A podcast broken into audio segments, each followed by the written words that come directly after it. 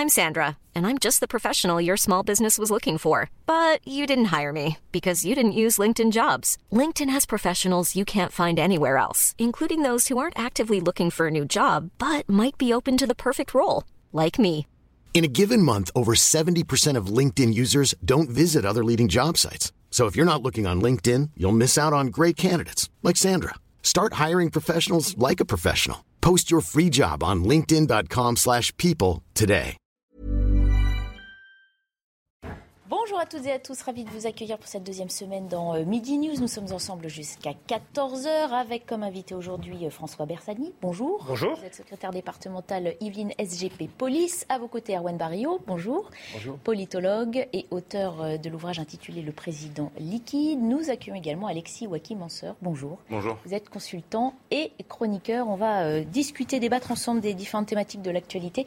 On va d'abord faire un premier point sur ses principaux titres avec Arthur Puisqu'il est 11h. Une quinzaine d'individus ont pris pour cible des policiers cette nuit à Sevran en Seine-Saint-Denis. Piégés dans un guet-apens, ils ont été victimes de jets de pavés et de tirs de mortier. Les forces de l'ordre ont répliqué avec des tirs de LBD et des jets de grenades lacrymogènes. Après une demande de renfort, la situation est redevenue calme. Au total, trois policiers ont été légèrement blessés. La trêve entre le djihad islamique et Israël semble être respectée ce matin. Elle a officiellement commencé cette nuit grâce à une médiation de l'Égypte. Elle intervient après trois jours d'hostilité ayant coûté la vie de 44 Palestiniens, selon le bilan du ministère de la Défense palestinien. Il s'agit de la pire flambée de violence entre les deux ennemis depuis la guerre éclair de l'année dernière. Alors qu'en Ukraine, le site nucléaire de Zaporizhia a été de nouveau bombardé, le secrétaire général de l'ONU, Antonio Guterres, a déclaré que toute attaque contre des centrales nucléaires est une chose suicidaire. Il espère aussi que l'Agence internationale de l'énergie atomique pourra accéder prochainement à la centrale de Zaporizhia. Antonio Guterres est actuellement à Tokyo dans le cadre des hommages 77 ans après le bombardement sur Hiroshima.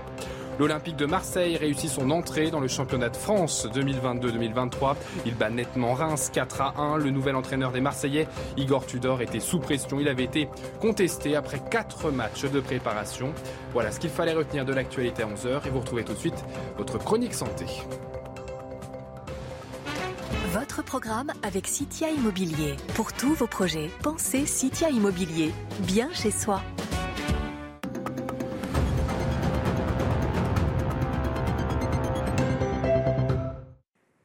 Oui, effectivement, on doit boire plus en été. Pourquoi? Parce qu'on transpire plus en été. Rappelons-le, nous sommes des êtres homéothermes, c'est-à-dire que notre corps, pour bien fonctionner, doit rester à une température d'environ 37 degrés. Et pour ça, l'été, on a plusieurs moyens, évidemment, une régulation comportementale. hein. On va aller se mettre à l'ombre, euh, on va s'habiller léger, mais on a aussi notre petite clim portable, perso, c'est la transpiration. Euh, le fait de transpirer euh, va diminuer, va faire diminuer la température corporelle. Cette espèce de film comme ça, euh, hydrique, sur la surface de la peau, va nous rafraîchir. Et c'est pas pour rien d'ailleurs que nous avons environ 200 glandes sudorales par centimètre carré. hein. C'est vraiment là pour ça. Alors oui, on transpire beaucoup en été. Alors la transpiration normale, c'est environ un litre euh, d'eau par jour, mais ça peut aller en été jusqu'à 10 litres de perte par jour. Donc vous comprendrez qu'il faut boire. Alors quand je dis il faut boire, il y a l'eau bien sûr, mais de l'eau, il y en a absolument partout. Enfin non, il y a deux aliments euh, dans lesquels il n'y a pas d'eau, c'est le sucre et l'huile. Sinon, il y en a dans tous les aliments. Euh, il y en a aussi dans les légumes. Donc, consommer beaucoup de légumes l'été, c'est la saison. Euh, des fruits, des pastèques, des melons d'eau, c'est leur nom. hein. Il y a beaucoup d'eau dedans. On évite en revanche tout ce qui va être diurétique, qui va vous faire éliminer de l'urine, comme le café, l'alcool aussi, qui déshydrate énormément. Donc, tout ça, on évite. Ensuite, autre petit conseil pour savoir, parce qu'en fait, on ne sait pas et on ne sent pas quand on est déshydraté. Alors, quelques petits conseils. Je sais que ce n'est pas très glamour, mais euh, la couleur des urines peut vous renseigner sur votre besoin d'hydratation ou non. Si elles sont foncées, c'est qu'elles sont concentrées, donc pas assez diluées, donc il va falloir boire. Il y a un autre petit conseil aussi pour savoir si on est déshydraté, c'est ce que l'on appelle le pli cutané. C'est simple vous prenez la peau, à faire aussi chez toutes les personnes âgées, parce qu'elles non plus ne ressentent pas trop le besoin de boire. hein. On prend la peau, on pince un peu, et si le pli reste sur la peau, c'est que vous êtes déshydraté. Si la peau reprend tout de suite sa place, il n'y a pas de problème. Et enfin, chez les bébés, regardez les couches. Si les couches sont sèches, c'est mauvais signe. Il faut les hydrater. Donnez-leur des biberons d'eau. Enfin, euh, je le rappelle, euh, contrairement à une idée reçue, ce qui est bon l'été, c'est pas de boire frais, c'est de boire chaud. Et d'ailleurs, ce n'est pas pour rien que les Touaregs dans le désert prennent du thé chaud. C'est car le thé chaud, les boissons chaudes vont vous faire transpirer. Et comme on vient de le dire, c'est la transpiration qui vous rafraîchit. C'était votre programme avec Citia Immobilier. Pour tous vos projets, pensez Citia Immobilier, bien chez soi. Place à nos débats donc euh, dans Midi News avec euh, l'affaire de l'expulsion de l'imam Hassan Iqiyoussen sur laquelle on se penche de nouveau ce lundi matin. Expulsion, vous le savez, demandée par le ministre de l'Intérieur, mais suspendue par le tribunal administratif vendredi. Gérald Darmanin a immédiatement annoncé faire appel de cette décision. Un nouvel élément dans le dossier, ce sont nos confrères du JDD qui le révélaient hier. Selon le journal, l'imam serait fiché S depuis 18 mois. Explication d'Arthur Muriot avec Clémence Barbier avant qu'on en discute ensemble. Réputé proche des frères musulmans, Hassani Hussein serait fiché S depuis 18 mois, selon une source proche du dossier cité dans le JDD. Selon nos confrères, l'alerte a été donnée par les services de sécurité intérieure dès 1995. Très rigoureux dans l'application du Coran, Hassani Hussein est connu pour son prosélytisme musulman. L'imam du Nord est accusé par les autorités françaises d'avoir tenu des propos antisémites, homophobes et antifemmes. En 2004, il déclare à des fidèles réunis dans une salle des fêtes Seul le Coran est un livre saint. Les lois françaises n'y changeraient rien. Lois qui sont instituées par un gouvernement manipulé par les juifs. Lors d'une conférence en 2018, il assure Les femmes doivent rester à la maison pour s'occuper des enfants et de leurs maris. La justice estime que l'imam n'a pas réitéré des propos antisémites après 2014, ni encouragé son auditoire au séparatisme. Il échappe donc pour le moment à son expulsion vers le Maroc, un profil qui suscite néanmoins l'inquiétude. Je vous rappelle que euh, est un des frères musulmans, un des prédicateurs des frères musulmans les plus suivis en France, à l'instar de M. Abdelhakim Sefrioui. Abdelhakim Sefrioui, c'est celui qui est mis en cause dans l'enquête pour euh, l'assassinat de Samuel Paty. Les propos antisémites datent, mais les propos euh, par rapport à la liberté des femmes, à la possibilité pour une femme de vivre normalement, ils sont relativement récents. Et on est aujourd'hui sur un imam qui continue de rester sur le sol français que le pays est incapable d'expulser. Gérald Darmanin a annoncé faire appel de cette décision devant le Conseil d'État. L'institution devrait se prononcer avant la fin de l'été. Voilà, ici beaucoup hein, parmi euh, ceux qui réagissent se félicitent depuis vendredi de l'indépendance de la justice dans cette affaire. Il n'en reste pas moins donc que l'on décide pour l'instant de garder sur notre territoire un individu qui a ouvertement hein, tenu des propos euh, sexistes, antisémites, bref, anti-républicains. Cette dernière information, François Barsani, selon laquelle il serait fiché S, ne vient-elle pas qu'ajouter de la consternation à la situation? Euh, non, Barbara Klein, parce qu'en fait, il y a une mythologie autour du, fichier S. Euh, il faut savoir que le, fichier S, euh, ça n'est qu'une famille de fiches au sein du fichier des personnes recherchées, comme des mineurs en fugue, comme des évadés, comme des personnes recherchées pour des, recherches judiciaires. Et S, donc, c'est la lettre de l'alphabet qui a été attribuée à ces faits-là pour la sûreté de l'État. Et donc, au, titre de la sûreté de l'État, vous pouvez avoir des mouvances ultra-gauche, ultra-droite, enfin toutes les personnes qui sont soupçonnées un jour peut-être de nuire à l'État. Euh, si cette personne était par contre au, fichier FSPRT, le fichier euh, des signalements euh, prévention de d'actes de terrorisme, et eh bien là, à ce moment-là, c'était déjà plus affiné. On avait déjà le, spectre se resserrait. Le fichier des personnes recherchées, vous avez entre 300 000 et 400 000 personnes qui sont inscrites fichier S dans ce fichier des personnes recherchées. Le FSPRT, c'est un peu plus faible. Vous êtes plutôt entre 10 et 20 000 selon euh, l'activité de des services de sécurité intérieure. Donc en fait, qu'il soit euh, au ne démontre pas d'une qu'il a pu commettre des infractions, ne, ne vient pas appuyer un dossier. C'est juste un outil de signalement pour toutes les forces de police ou de gendarmerie de France. Si elles le contrôlaient de façon aléatoire, elles savent qu'elles sont en présence de quelqu'un qui est signalé pour des comportements qui puissent être déviants. Mais ça n'est pas Ce une. que vous dites, c'est que finalement, ça ne change pas grand-chose et il était euh, suspecté d'être anti-républicain déjà avant de savoir. Voilà, c'est pas euh, ça qui peut alimenter le dossier, qui peut charger la barque, on va dire, euh, au niveau du passif de M. Iqiyoussen. C'est pas ça qui aurait servi, par exemple, d'élément fondamental dans la décision du tribunal administratif ou, du Conseil d'État lorsqu'il va être appelé à, statuer sur ce cas. Barrio. Oui, absolument. Comme cela vient d'être dit, les fichiers, ça concerne pas seulement les terroristes, ça concerne aussi les militants écologistes, les militants de Notre-Dame-des-Landes, un certain nombre de gilets jaunes, etc. Et on parle de, milliers de personnes hein, qui sont fichées 400 000. 400 000 personnes. Donc euh, euh, c'est pas du tout la même. ça, n'alimente pas davantage le dossier. En revanche, moi, ce qui m'inquiète plus, c'est euh, la décision du tribunal administratif. Vous avez parlé de l'indépendance de la justice. Mm. Il ne faut pas que cette indépendance soit gage d'arrogance mm. ou de caprice, puisque euh, là, en l'occurrence, on avait suffisamment de pièces à verser au dossier. Mmh. Je m'interroge simplement sur euh, l'oubli coupable du ministère de l'Intérieur qui n'a parlé, qui n'a versé au dossier que la fameuse phrase sur les femmes, oubliant euh, toutes les autres phrases qu'il a proférées et qu'on retrouve facilement sur YouTube, mmh. que n'importe qui d'ailleurs peut aller voir sur YouTube. Et donc moi je m'interroge sur cet oubli coupable du ministère de l'Intérieur qui est la première cause du refus enfin, du, cassage de l'arrêté par le tribunal administratif. On parle d'une atteinte à sa vie privée, hein, c'est ce que a avancé le, tribunal administratif, qui, qui, pose question hein, pour nombre de Français aussi. Est-ce qu'on peut mettre sur un même pied d'égalité, effectivement, euh, les atteintes à la vie privée d'un individu, quel qu'il soit, avec euh, l'antirépublicanisme qui peut euh, se révéler à travers ses propos? Écoutez, cette décision du tribunal administratif, déjà, il faut dire que les magistrats appliquent la loi. Donc on est dans un état de droit. Donc à partir de Vous faites partie de ceux, comme je le disais en ouverture, qui se félicitent que cette justice apparemment fonctionne. Je ne sais pas si elle fonctionne euh, totalement, mais en tout cas, euh, sur ce dossier, euh, indépendamment du politique, les, magistrats ont appliqué la loi.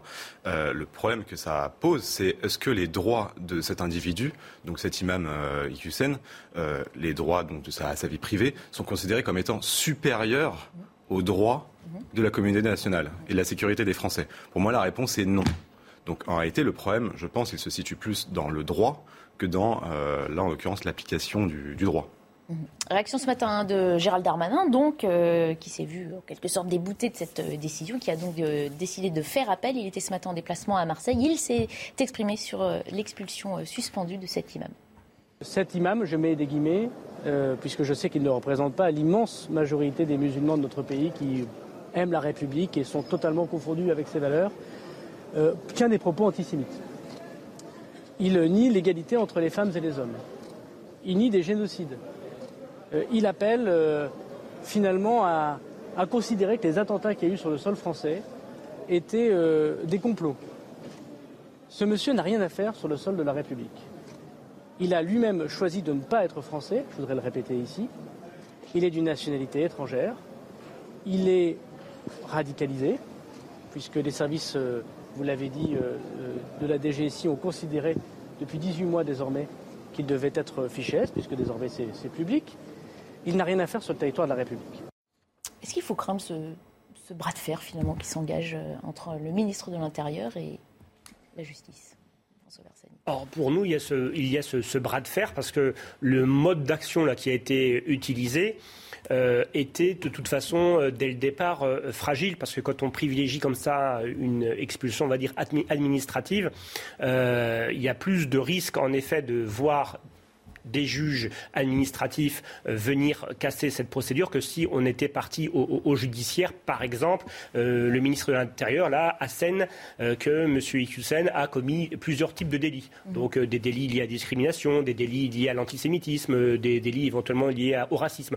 Tout ça, ce sont des délits avec les provocations, la haine, etc., qui sont, où on peut traduire monsieur mhm. comme quelqu'un d'autre devant un tribunal. Et si vous traduisiez ce monsieur devant un tribunal et s'il était condamné, ensuite une interdiction du territoire français donc délivrée par euh, l'autorité judiciaire. On a beaucoup d'étrangers qui sont euh, expulsés après une condamnation. Cela aurait pu être fait pour d'ailleurs euh, monsieur Ekusen ou, ou quelqu'un d'autre. Dès lors qu'on n'a pas Comment choisi. vous expliquez du coup le sens qu'a pris cette procédure?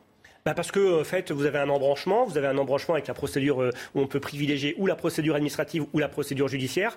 Pour la procédure judiciaire, peut-être que certains de ces faits étaient prescrits, peut-être que certains de ces faits n'étaient pas publics. Donc dans ces cas-là, l'infraction n'est pas constituée parce que les faits sont tenus entre, par exemple, M. Icusen et quelqu'un d'autre. Euh, donc il y a aussi une notion de publicité euh, pour euh, retenir certaines, certains, certains faits. et donc, et puis je pense que pour une question de rapidité, euh, le ministère a aussi choisi de choisir cette voie-là, parce qu'on sait que les méandres de la justice, si on avait dû traduire M. Ekusen pour XXX délit, le temps que les voies de recours s'épuisent, mais au final, euh, en, ayant, en, ayant, attrapé la bobine par un certain bout du fil, euh, on voit aujourd'hui que des obstacles se dressent. Réaction ce matin de Raim Corsia, le grand rabbin de France. Il était l'invité d'Élodie Huchard dans l'interview politique de la matinale. Écoutez. À un moment, il faut que les actes suivent les paroles. Et, là, c'est le cas. Donc c'est plutôt la décision de contrevenir à la décision du ministre, du gouvernement, euh, qui est difficile à comprendre. Maintenant, si on nous explique que euh, c'est pas possible, alors c'est peut-être les lois qu'il faut changer et adapter à la réalité des menaces, à la réalité du combat qui est mené euh, pour, d'ailleurs, contre toutes celles et tous ceux qui refusent la société dans laquelle nous sommes ce qu'on entend euh, dans les propos euh, du grand rabbin de France, finalement, c'est une question qu'on se pose sans cesse en France. Est-ce qu'on a tous les outils? Est-ce qu'il nous faut une nouvelle loi? On nous a dit que depuis la promulgation de la loi de l'été 2021, euh, justement, ça y est, en matière de lutte contre le terrorisme et le séparatisme, on avait tout en main. Est-ce qu'on peut encore se poser la question aujourd'hui? Gérald Darmanin l'a évoqué ce matin. S'il a fait appel devant le Conseil d'État, si le Conseil d'État lui donne raison euh, bien tout, tout sera bien, qui finira bien. Et s'il ne nous donne pas raison, eh bien, il y aura une loi sur l'immigration et il prendra euh, des mesures euh, législatives qui permettront d'expulser ce genre de personnes. Mais ça montre quand même l'impuissance structurelle de notre système judiciaire pour plusieurs raisons. S'il était français, ce monsieur, il ne serait pas expulsable par définition. S'il était binational, il ne le serait pas non plus. S'il venait d'un pays musulman dont, euh, où il y a la guerre, par exemple, s'il venait d'Afghanistan euh, ou de Syrie, il ne serait pas expulsable puisque la Cour européenne des droits de l'homme empêcherait euh, l'expulsion de ces personnes. Donc là encore, la justice ferait passer les droits de cet individu aux droits de la communauté nationale. il c'est uniquement possible s'il est étranger, donc il a eu par bonheur, il a refusé la nationalité française. Mais là encore, il faut les laisser passer consulaires. Alors que le Maroc a délivré, hein, le Maroc la semaine dernière a délivré un laissez-passer consulaire. C'est le Maroc pour euh, récupérer cet individu. Et je crois qu'il a tenu des propos contre le, je crois contre le Maroc ou contre la, famille euh, régnante. Donc je pense qu'ils ont aussi intérêt à le faire entrer. son avocate, en tout cas la semaine dernière, hein, justement s'inquiétait du fait qu'en cas d'expulsion, eh bien, euh, sa vie soit menacée de retour au Maroc, ce qui est encore un, autre sujet qui finalement préoccuperait, devrait moins préoccuper la France, Erwan Barrio. Oui, ce que vient dire Alexis est très juste. C'est-à-dire, dans un autre cas de figure où, par exemple, il serait originaire de Syrie et tous les cas que vous venez de rappeler, ça serait encore plus difficile de l'expulser. Là, on est dans un cas où c'est le cas le plus facile, théoriquement, de l'expulser. Euh, ce n'est pas de la faute du Maroc qui, qui veut récupérer son ressortissant pour pouvoir le juger, puisqu'il est proche des frères musulmans, qui est aujourd'hui, avec le parti PJD au Maroc, la principale menace contre la famille royale. Euh, ce n'est pas non plus de la faute de la Cour européenne des droits de l'homme. En fait, c'est de la faute des juges français principalement. C'est-à-dire, on ne peut pas dire toujours c'est de la faute de l'Europe, c'est de la faute du Maroc, c'est de la faute de ceci, de cela. Non, là, pour le coup, c'est une affaire franco-française avec des juges français du tribunal administratif qui ont pris cette décision-là. Donc, on euh, ne peut pas se tourner euh, vers l'étranger en insultant les autres et en les accusant. Cette fois, c'est vraiment notre propre impuissance qu'il va falloir que nous constations nous-mêmes et que nous y remédions. Voilà, c'est ça la priorité à mon avis. Est-ce qu'on se prend les pieds dans notre propre système, François Alors là, on est aussi sur, un question, euh, sur une question de, souveraineté euh, par rapport à des lois euh, donc supranationales. Il faut savoir que là, on, fait beaucoup de, buzz sur ce, sur ce fondement de, qui a été retenu par le tribunal administratif. Il faut, faut se rappeler que le tribunal administratif, en fait, statue dans ce sens parce qu'il estime que c'est trop disproportionné et mhm. qu'on va désolidariser une famille. Hein. c'est ça le principal argument qui d'ailleurs revient lié, enfin, est lié à la Convention européenne des droits de l'homme, c'est que quand on expulse euh, une famille, enfin un homme qui a toute sa famille en France, on coupe, on casse un noyau euh, familial. Sauf qu'on rappelle que la Commission européenne des droits de l'homme a validé, s'est prononcée en faveur de cette expulsion la semaine dernière. Toujours un fameux article, article 8 dans la Convention européenne des droits de l'homme qui du coup est transposé en justice administrative en France. Et pour sortir de ce cas-là, euh, moi qui ai euh, jusqu'en janvier dernier, qui traitait des procédures d'éloignement euh, de personnes en situation irrégulière, qui étaient placées en retenue administrative dans les commissariats dans lesquels j'ai travaillé, eh bien, on avait déjà ce, fondement qui était retenu ou auprès du juge de la liberté de la détention ou auprès donc des juridictions administratives, tribunaux administratifs ou cours administratives d'appel, parce que les juges, en appliquant certaines dispositions qui viennent en effet au départ d'une convention européenne estimer que l'étranger ne pouvait pas être séparé euh, de son noyau familial, surtout quand il avait une femme, euh, une femme française, des enfants euh, nés en France. Là, monsieur est né en France, il a cinq enfants, 15 petits-enfants, où tout le monde est né en France. Mais c'est déjà, pour, pour, vous dire que là, on, fait beaucoup de, de, buzz sur ce sujet-là, mais c'est le quotidien en fait des forces de police qui ont ce verrou déjà, enfin, qui, qui constatent ce verrou juridique appliqué par les juridictions. Donc, IQSEN ou pas IQSEN, c'est un motif régulier de non-expulsion, de non-reconduite à la frontière. Alors dans ce contexte, on se pose une nouvelle question. Faut-il rétablir la double peine, ce qu'on appelle la double peine hein? C'est Éric Ciotti qui déposera cet après-midi une proposition de loi allant dans ce sens. Le député LR des Alpes-Maritimes veut permettre aux autorités françaises d'instaurer donc une double peine d'expulsion automatique pour les délinquants étrangers et permettant l'expulsion administrative de tout étranger si la France le décide. Regardez le tweet d'Éric Ciotti. Je ne me résoudrai pas à attendre qu'au-delà des discours, le pouvoir macroniste, après dix ans d'inertie et de renoncement coupable, passe aux actes.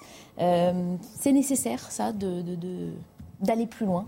Cette double peine, elle est nécessaire dans notre. vous pouvez tous les, deux, tous les trois répondre d'ailleurs. Je m'adresse à oui, bien sûr, hein, cette double peine, elle est nécessaire, mais ça ne ferait que euh, augmenter, si vous voulez, les, peines et la, et la dureté de, la loi. Euh, en revanche, ce que dit Eric Ciotti sur euh, son deuxième point, c'est sur la rémigration de ces personnes-là. Mhm. je pense qu'effectivement, nous devons avoir un appareil législatif qui nous permette d'expulser beaucoup plus facilement les étrangers qui commettent des délits en France ou des crimes, mhm. et je pense que ça, ça, va dans le bon sens. Mhm.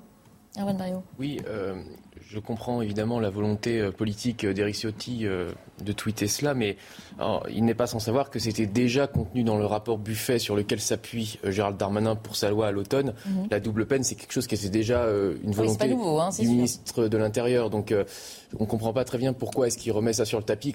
C'est sûrement pour s'imputer à lui-même cette décision-là, mais c'est déjà le, ministre de l'Intérieur est déjà sur cette, sur cette longueur d'onde.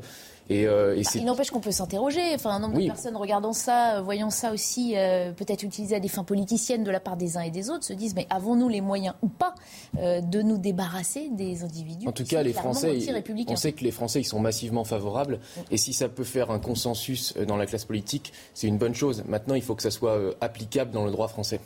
Les Français favorables, effectivement, c'est le sondage exclusivité CNews de la semaine dernière. 91% des Français sondés qui se prononçaient en faveur de l'expulsion évidemment, c'est important de le rappeler de droite et de gauche pour ce genre d'imam. Monsieur Ciotti connaît très très bien, très très bien la loi, et là, il fait semblant en tout cas de ne pas la, ou de la méconnaître, parce que quand il utilise le terme automatique, il faut savoir qu'en France, il n'y a aucune automaticité dans les peines, qu'elles soient administratives ou judiciaires. Alors en effet, euh, nous, nous, nous, le déplorons parce que nous, notre organisation ITGP Police, depuis de nombreux mois et années, demande des peines, par exemple, incompressibles, c'est ce qu'on appelait avant les peines planchées, euh, des peines incompressibles qui euh, obligerait en tout cas les magistrats pour les infractions envers euh, les forces de l'ordre, les élus, les personnels soignants, les personnels d'éducation à avoir un minimum de peine et après le quantum de peine prévu au code pénal. Et même ça, pour l'instant, ça n'est pas possible. Euh, donc c'est pareil pour les expulsions, enfin pour tout ce qui est peine administrative ou judiciaire. Il faut toujours l'appréciation d'un juge, même sur les interdictions actuelles qui existent du territoire français prononcées euh, par des juges. ils peuvent la prononcer ou ils peuvent ne pas la prononcer. Il n'y a pas d'automaticité. Et si on voulait mettre en place, alors on peut le vouloir, euh, d'ailleurs notre organisation le souhaite pour certaines natures d'infractions, mais euh, il faudrait passer par la, Constitution parce que euh, même si on, fait une loi, on sait que les lois nationales eh bien, sont très souvent déconstruites par des réglementations ou des lois supranationale qui, du coup, elle, ne prévoit pas d'automaticité des peines. Donc, à part la Constitution, euh, je ne vois pas comment on pourrait recourir à des peines automatiques. Mmh. En tout cas, euh, radicalité, islamisme hein, sont des thématiques qui ont pris de l'ampleur hein, dans, notre, dans notre société. Dans le quinquennat d'Emmanuel Macron également, nouvelle polémique euh, alors que commence hein, son deuxième mandat. Quel est le bilan que l'on peut adresser aux cinq premières années d'Emmanuel Macron à la présidence de la République sur ces questions? C'est ce que nous résume Amandine Rouve. Octobre 2020, Emmanuel Macron choisit les Mureaux, commune emblématique minée par les difficultés, et promet des mesures pour lutter contre les discriminations. Lutter contre le séparatisme à travers des mesures sociales, c'est alors toute la teneur de son discours. Changement de ton à l'été 2021, la loi séparatisme intervient quelques mois après l'assassinat de Samuel Paty. Elle prône des mesures pour limiter les influences étrangères sur l'islam de France et prévoit notamment des contraintes plus sévères à la liberté d'association. Le ministre de l'Intérieur estime son bilan positif. J'ai expulsé 7 imams radicalisés, j'ai fait fermer 23 lieux de culte euh, que l'on qualifiait de séparatistes. Nous avons fait adopter la loi séparatisme qui nous permet de faire condamner le maire de Grenoble lorsqu'il fait des provocations communautaires inacceptables. Des mesures insuffisantes pour certains membres de l'opposition qui réclament des mesures plus strictes face à l'immigration. Le bilan en matière de sécurité est catastrophique. On ne va pas le refaire. Euh, j'allais dire, chaque malheureusement fait divers nous en apporte la preuve, les statistiques aussi. Deuxièmement, je rappelle en termes euh, d'immigration que jamais la situation n'a été autant Enfin, jamais la France n'a eu autant euh, d'immigrés sur son sol. L'exécutif a annoncé pour la rentrée un grand débat sur ce sujet. Il sera suivi d'une proposition de loi. faisons le point euh, et le bilan. Selon vous, Erwan Barillot, on a euh, assez d'outils, on va assez loin dans ce combat que l'on mène depuis quelques années déjà maintenant sur l'islamisme et la radicalité en France. Alors, en tout cas, sur la méthode, je pense que les Français sont fatigués de deux choses de voir euh, la photo de famille avec le ministre qui se rend sur place et derrière les élus qui veulent absolument être sur la photo, etc. Euh, on va faire, on va prendre des mesures, on va faire ceci, on va faire cela. Nous avons pris des mesures, nous avons, expulsé. et, la deuxième chose qui fatigue les Français, ce sont à mon avis les débats, les grands débats. Quand on n'arrive pas euh, à régler un problème, avant on faisait une commission, maintenant on fait un grand débat. Mm. Il y a eu le Grenelle, il y a eu le Beauvau, il y a eu le Ségur, la santé. Voilà. Beauvau de la sécurité. C'est ça, on n'en sort pas. C'est-à-dire on passe de Beauvau en Grenelle en Ségur et on a l'impression que les décisions ne sont jamais prises. Je pense que ce que les Français attendent, ce sont des décisions fortes. Ils attendent un, leader euh, qui, va leur, euh, qui va régler les problèmes et pas... Euh, des palabres finalement incessantes. D'autant que ce n'était pas du tout ce qui était prévu. On devait avoir une loi immigration à la rentrée. Finalement, elle a été décalée de deux mmh. mois. Euh, on ne sait pas du tout ce qui va sortir de, ces discussions.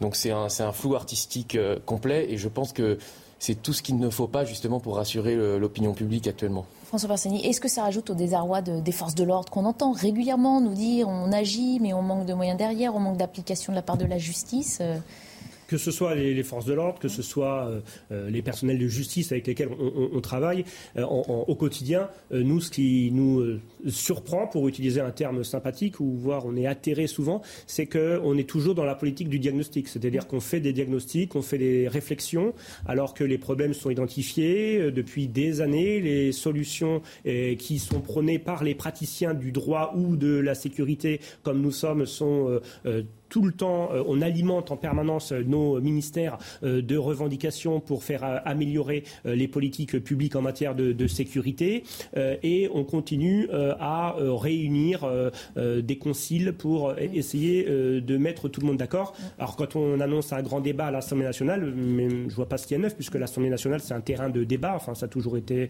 alors là heureusement c'est pas un grand débat public qu'on va mener encore sur sur six mois, mais on a on a l'impression que souvent euh, faire du débat, c'est faire de l'action. Mais euh, non, nous, ce qu'on attend, c'est des actions euh, concrètes, c'est mettre en place, les, par exemple pour la sécurité, tous les attendus du Beauvau de la sécurité, c'est faire voter enfin cette loi de programmation, cette LOPMI, orientation programmation du ministère de l'Intérieur, mais continuer à débattre. après, bon, c'est ce que nous faisons ici, mais peut-être que ce que nous faisons ici, ça devrait se limiter à ici. Et puis, une fois dans les sphères de décision, bah, bah, Nous ne sommes pas l'exécutif, hein, je vous le confirme. Si les sphères de décision ne décident plus et, consultent et débattent, alors là, je ne sais pas qui va décider, à part le peuple, du coup, lors des, lors des, lors des scrutins. On continue d'en débattre euh, dans quelques instants. On se quitte pour quelques minutes de publicité et on revient dans Midi News. À tout de suite. Oui, nous n'avions qu'une petite minute de publicité, donc on est déjà de retour. Mais on est content d'être en votre euh, compagnie. On espère que c'est réciproque. On va reprendre nos débats dans un instant. On fait d'abord un point sur les principaux titres de l'actualité avec Arthur Muriot. Le lait va-t-il manquer en France? La FNSEA tire la sonnette d'alarme. À cause de la sécheresse, les vaches ne peuvent plus manger dans les prés. Les éleveurs sont donc contraints d'utiliser le fourrage initialement prévu pour l'hiver. Résultat, ils ne savent pas s'ils pourront nourrir leurs bêtes dans les mois qui viennent. Un problème qui aura des répercussions sur la production de lait. Les arrestations se poursuivent dans le cadre de l'affaire de l'agression de trois policiers dans le quartier de la Guillotière à Lyon. Un troisième individu a été interpellé. Il s'agirait d'un Algérien en situation irrégulière de 21 ans. Il a été placé en garde à vue avant d'être écroué. Pour rappel, deux autres suspects, eux aussi en situation irrégulière, avaient déjà été arrêtés et mis en examen pour violence volontaire aggravée sur fonctionnaires de police. Il faut en faire plus, c'est ce que demande le président du Mexique aux secouristes qui tentent toujours de sauver les 10 mineurs coincés sous terre depuis mercredi. Ils sont piégés après l'effondrement de trois puits de charbon dans le nord-est du pays. Près de 400 sauveteurs sont mobilisés. Ils ont installé une vingtaine de pompes submersibles pour vider l'eau présente dans la cavité à cause d'une inondation, mais les experts redoutent de nouvelles infiltrations. Reprise de nos discussions, on s'intéresse maintenant euh, plus largement au statut et à la situation de la France et même de l'Europe justement en matière de lutte contre le terrorisme. Selon le dernier rapport d'Europol, qui est l'agence européenne de police criminelle, les attaques terroristes sont en baisse. La menace la plus persistante reste fait de djihadistes. On va revenir plus en détail sur ce constat. Donc d'abord un recul significatif du nombre d'attentats et du nombre de projets d'attentats déjoués ou ratés. D'ailleurs, euh, toute idéologie euh, confondue, c'est important de le souligner. On peut euh, prendre ça comme une, bonne nouvelle, Alexis Mansour, et se, réjouir de l'allègement de cette pression terroriste qu'on a depuis plusieurs années. Oui, bien sûr, c'est une bonne nouvelle. Ça montre que les services de renseignement et les services de police français et européens mm. euh, sont engagés dans cette lutte et euh, que ça a marché suite à, la suite de la sonnette d'alarme qui a été très virulente en France, par exemple en 2015. Mm-hmm. donc ça montre qu'il y a eu des choses qui ont été, qui ont été faites, qu'il y a eu de la prévention qui a été réalisée. donc on peut s'en féliciter, oui. Mm. On le ressent au quotidien, ça, François Versani, dans le travail des forces de l'ordre, où elles sont malheureusement euh, elles croulent sous le poids des, missions qui leur sont désormais attribuées. On le ressent euh, particulièrement grâce à la mobilisation euh, et à l'arrivée de nouveaux effectifs d'un certain type de services de la police nationale ou de la gendarmerie nationale. pour la police nationale, par exemple, on a en effet recruté beaucoup d'effectifs pour la direction générale de la sécurité intérieure. On a également recruté beaucoup d'effectifs, par exemple, à la, à la direction centrale de la police judiciaire sur la plateforme Pharos, une plateforme qui est avec des cyberpatrouilleurs chargés de détecter euh, ou la haine en ligne ou euh, des comportements en, ligne qui pourraient être aussi de nature euh, en, en, matière de prosélytisme mm. ou en matière d'invitation de, au terrorisme, etc. Donc il y a eu voilà, des, renforcements de certains services d'enquête, de, renseignement qui aujourd'hui arrivent à, en effet déjouer des, faits. Et puis il y a aussi, grâce à une, un renforcement par exemple des patrouilles sentinelles, mm. un renforcement sur certains sites de la présence de de, police euh, de, pour détecter des, comportements et les signaler. Erwan Barrio, il n'empêche donc le nombre d'attentats euh, et de projets d'attentats déjoués euh, est en baisse, mais la mouvance islamiste, c'est l'autre enseignement hein, de ce constat d'Europol, est toujours la plus dangereuse en Europe, à l'origine de 75% de ces attaques et de ces projets d'attaque. On n'arrive pas, malgré tout ce qu'on s'est dit, d'abord à, à éradiquer encore le phénomène aujourd'hui. Oui, euh, on se réjouit, comme vous l'avez dit, de la baisse de ces attentats, mais euh, la grande majorité de ces attentats est perpétrée par la mouvance islamique. C'est ça, c'est trois quarts euh, des attentats. le rapport le précise bien. Il y a également des, attentats d'extrême droite, des attentats régionalistes, mais ça reste une très grande minorité. Euh, oui, euh, le phénomène islamiste est un vrai phénomène plus que de faits divers. C'est un, phénomène de société qu'il faut, qu'il faut, qu'il faut déjouer. Euh, on espère qu'on n'est pas à la fin de, l'Empire romain avec les, martyrs des premiers chrétiens. Voilà, et que notre civilisation saura faire face à cette menace historique aujourd'hui qui est celle du, terrorisme euh, islamiste. Il a de particulier, hein, justement, de, parfois pousser des individus seuls, des électrons libres, à, passer euh, à l'attaque. On se souvient euh, de ce qui s'est passé à Rambouillet, hein, le, le, 23 avril 2021, l'assassinat d'une policière dans un sas d'un commissariat. C'est tout le problème avec cette menace islamiste, c'est le, le côté très sourd et parfois individuel de la menace le plus compliqué, le plus compliqué pour nous, forces de sécurité, c'est que ce terrorisme est devenu euh, protéiforme. D'une, il est protéiforme, donc euh, il peut être, euh, on appelait souvent ça des loups isolés, mais mmh. il peut y avoir des loups isolés, c'est pas le plus fréquent. Il peut y avoir aussi des petits réseaux qui, pour, pour autant, ne sont pas non plus des réseaux très préparés comme on avait dans les années 80. Ce qui est plus difficile aussi, c'est qu'on n'a plus de réseaux qui viennent de l'étranger, qui viennent, c'est du terrorisme, on va dire endémique, mmh. issu de gens qui se trouvent déjà sur le sur le territoire. Pour la plupart des, des cas, en tout cas c'était un peu plus facile à l'époque quand c'était des groupes armés qui venaient de l'extérieur et qui se projetaient en France. On pouvait, grâce à la coopération européenne, détecter des mouvements. Mhm. là, aujourd'hui, quand c'est du terrorisme avec des gens qui sont dormants mhm. et qui, du jour au lendemain, du jour au lendemain, on ne sait pas toujours, mais en tout cas se sont radicalisés ou en tout cas ont un passage à l'acte soudain, c'est plus, c'est plus compliqué. Ce qui est compliqué aussi, c'est que aujourd'hui le terrorisme bon, attaque principalement quand même les forces euh, de, sécurité, que ce soit mhm. militaires, on avait vu à l'aéroport d'Orly, que ce soit des policiers, on l'a vu à Magnanville, on l'a vu euh, en effet à Rambouillet avec notre collègue Stéphanie Montfermé, on l'a vu avec des enseignants comme Samuel Paty. Euh, donc aujourd'hui, il y a plus un ciblage quand même sur des représentants de l'État. Alors certes, on a encore du terrorisme un peu aveugle comme mhm. avec le, Bataclan, mais voilà, c'est cette, ce côté protéiforme qui rend difficile pour cibler, pour cibler des et, prévenir des actes. Mhm. Le constat d'Europol, c'est aussi au sein de l'Europe que la France est le pays le plus souvent visé hein, par cette mouvance islamiste comparé à ses voisins. Euh, je pense que c'est une question de sécurité, bien sûr, mais ce n'est pas seulement une question de sécurité. On ne résoudra pas aujourd'hui le défi islamiste si on répond que par des mesures de sécurité. Je pense que c'est d'abord une question d'idéologie. Euh, Gilles Kepel parle de djihadisme d'atmosphère pour justement euh, qualifier euh, ce climat dans lequel finalement n'importe qui, comme vous venez de le dire, peut prendre un couteau. D'ailleurs, ça a été théorisé par Daesh. Euh, prenez un couteau et où que vous soyez, frappez-les, frappez les infidèles. C'est ça leur consigne. Donc c'est de moins en moins organisé. C'est de plus en plus des gens de manière individuelle qui frappent, qui se conçoivent eux-mêmes comme des martyrs. et donc, face à cela, la question sécuritaire sera forcément incomplète la réponse sécuritaire pardon, sera forcément incomplète. Il faut, il faut que la République soit ferme et il faut opposer à l'idéologie islamiste une, nouvelle idéologie républicaine. Euh, et ça passe, euh, je suis désolé de le dire, c'est du long terme, mais ça passe d'abord par l'éducation. Oui, alors là, ça prendra évidemment euh, plus de temps qu'il n'en faut pour repromulguer une, une nouvelle loi. Alexis Waikimancer, vous êtes d'accord avec ce qui vient de se, se, dire? Oui, mais il faut dire aussi que la baisse du nombre d'attaques terroristes en Europe est principalement due à la baisse euh, nombreuse du nombre d'attaques terrorisme de, terroristes de gauche en Europe. Puisque c'est un problème qui est majeur, le terrorisme de gauche, dont on parle beaucoup du, effectivement du terrorisme islamique, puisque c'est le plus important, mhm. mais il est aussi celui-là très important.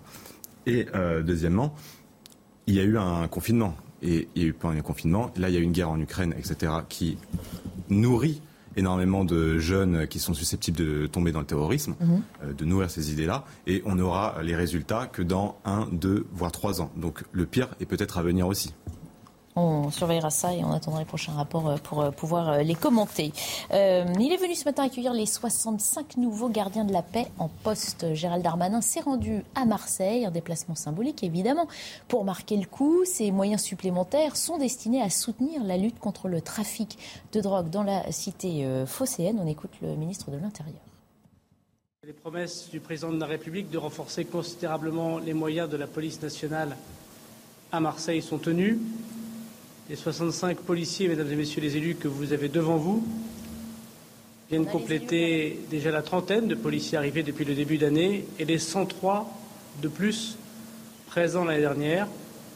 Il nous faut encore 100 policiers nouveaux d'ici la fin de l'année pour atteindre les 300 policiers supplémentaires annoncés par le président de la République voilà, on en avait annoncé 300 euh, Français Verzani, mais là on a fait le compte. Effectivement, 103 euh, policiers l'année dernière en plus, 30 en début d'année, 65 aujourd'hui et 100 dit euh, Gérald Darmanin d'ici la fin de l'année. On arrive à 298.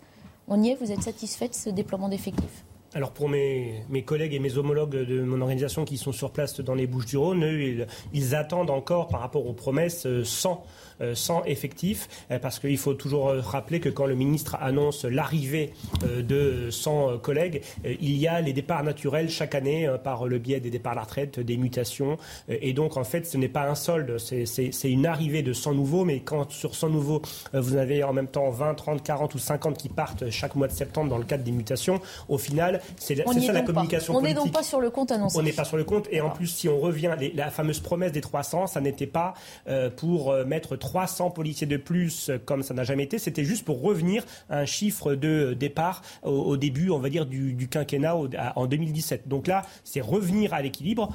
Euh, et, ça et pour autant, la population a beaucoup augmenté. On sait que Marseille est un territoire très très vaste, plus vaste euh, que Paris. Et donc, si on veut réintroduire, si on veut euh, réoccuper occuper l'espace public, ça ne nous suffira pas. On, se rappelle quand Emmanuel Macron était venu, vous aviez fait beaucoup de reportages sur des points, des checkpoints, bah, on en a aussi des points de contrôle à l'entrée des, cités. Je ne sais pas s'ils ils ont, ils ont disparu aujourd'hui sur Marseille. Et sur Marseille, on a aussi un gros problème en matière, on en parlait beaucoup sur Lyon, mais on a aussi un très gros problème de, de vidéoprotection. mes, mes, collègues se plaignent d'avoir très peu de couverture de vidéoprotection sur la ville. Et donc, c'est compliqué pour élucider les affaires, c'est compliqué euh, pour euh, le travail du, quotidien de nos collègues. Donc, il y a aussi tout ce travail de vidéoprotection qui doit être euh, accompli sur Marseille. Pour revenir sur les effectifs de police, est-ce que vous nous dites, donc, on pourrait s'arrêter à ces chiffres-là, on est revenu à l'équilibre, et on complète avec du matériel ou de la vidéoprotection Ou est-ce qu'il faut plus d'effectifs Et selon vous, jusqu'où faudrait-il monter pour pouvoir essayer de remédier à ces, problèmes d'insécurité Il faut plus d'effectifs parce que euh, quand on, si on revient juste aux effectifs de 2017, depuis 2017, la charge missionnelle a augmenté. La charge missionnelle, c'est toutes les missions qui sont demandées aux, policiers. Il y a bien sûr toujours justement la lutte contre le terrorisme. Vous savez, euh, les, priorités de la police, euh, qui sont énoncées régulièrement par le ministre, c'est un chapelet. Donc vous avez les violences faites aux femmes, les violences intrafamiliales, la lutte contre les points de deal, vous avez la lutte contre les stupéfiants, maintenant la lutte contre les violences aux personnes qui sont en perpétuelle augmentation. Et donc pour ah, et puis vous avez la population, la démographie, la population qui, qui augmente. Euh, donc de toute façon, vous ne pouvez pas rester sur des standards en nombre de personnel d'il y a euh, d'il y a 5 10 ans. En fait, il n'y a pas d'adaptation malheureusement en France entre la démographie qui galope et euh, les forces de sécurité. on pense toujours qu'avec le, président de la République pense qu'avec la French Tech, ce qu'il défend, et les algorithmes, on va réduire, on va, on va pouvoir euh, être efficace sur la sécurité. Pas seulement parce que même si vous développez, et en a besoin, plus de vidéoprotection, il faut des personnels de police municipale dans les centres de supervision urbain pour traiter, parce que si vous avez de l'information qui remonte mais qu'elle n'est pas traitée, ça ne sert à rien. Et puis ensuite, il faut occuper le terrain. C'est comme sur les rodéos, on en parlera. Si vous n'avez pas de présence continue sur la voie publique, eh ben, la, nature a horreur du vide. Mhm. Donc euh, le, terrain, il est repris soit par des bandes, soit par euh, des trafiquants, euh, soit par des délinquants, comme sur le trafic de cigarettes et autres.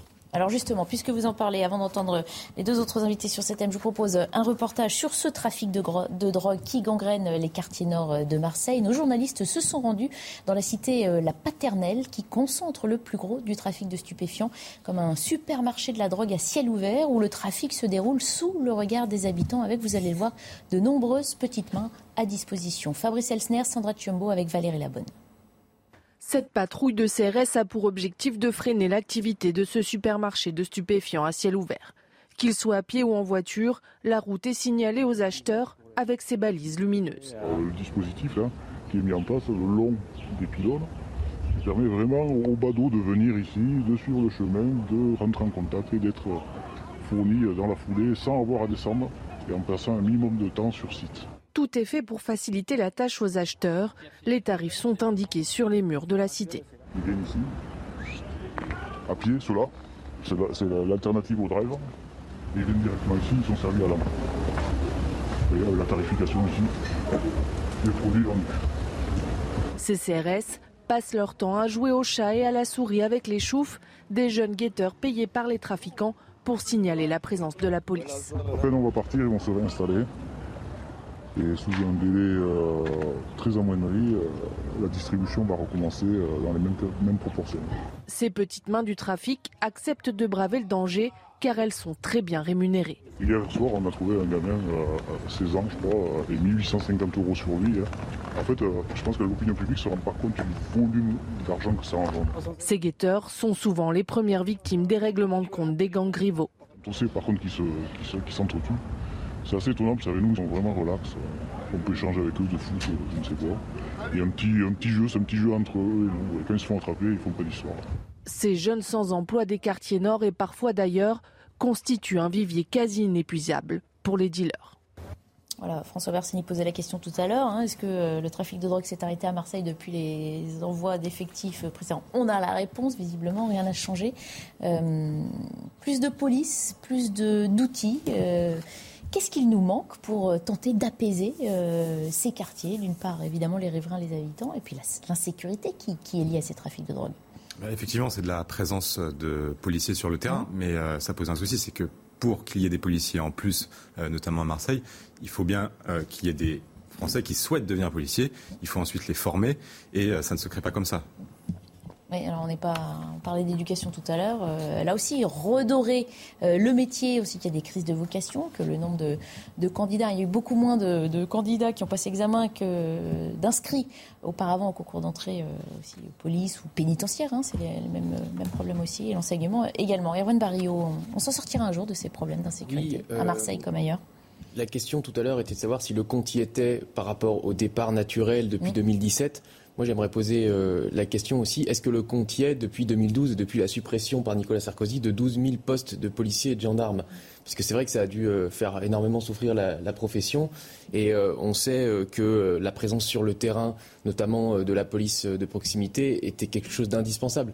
Nicolas Sarkozy, à l'époque, avait dit Je préfère que les policiers arrêtent les délinquants plutôt qu'ils jouent au football avec les gamins des quartiers. Mmh. À mon avis, ça a été une grave erreur puisque peut-être qu'on va parler ensuite des rodéos urbains. Mhm. Je pense que si il euh, y a euh, le frère qui joue au football euh, à côté avec un policier, on n'a pas vraiment envie de faire un rodéo urbain dans le quartier. Donc pour cette petite délinquance finalement du quotidien, la police de proximité avait une, une efficacité que ne peut pas avoir une brigade d'intervention.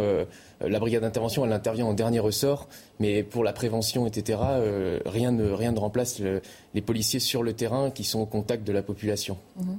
François Barsani, le lien humain, il faut le retisser dans ces quartiers. On a une chance d'arriver à le retisser. On sait aussi que nombre de ces, délinquants ne, ne le souhaitent pas.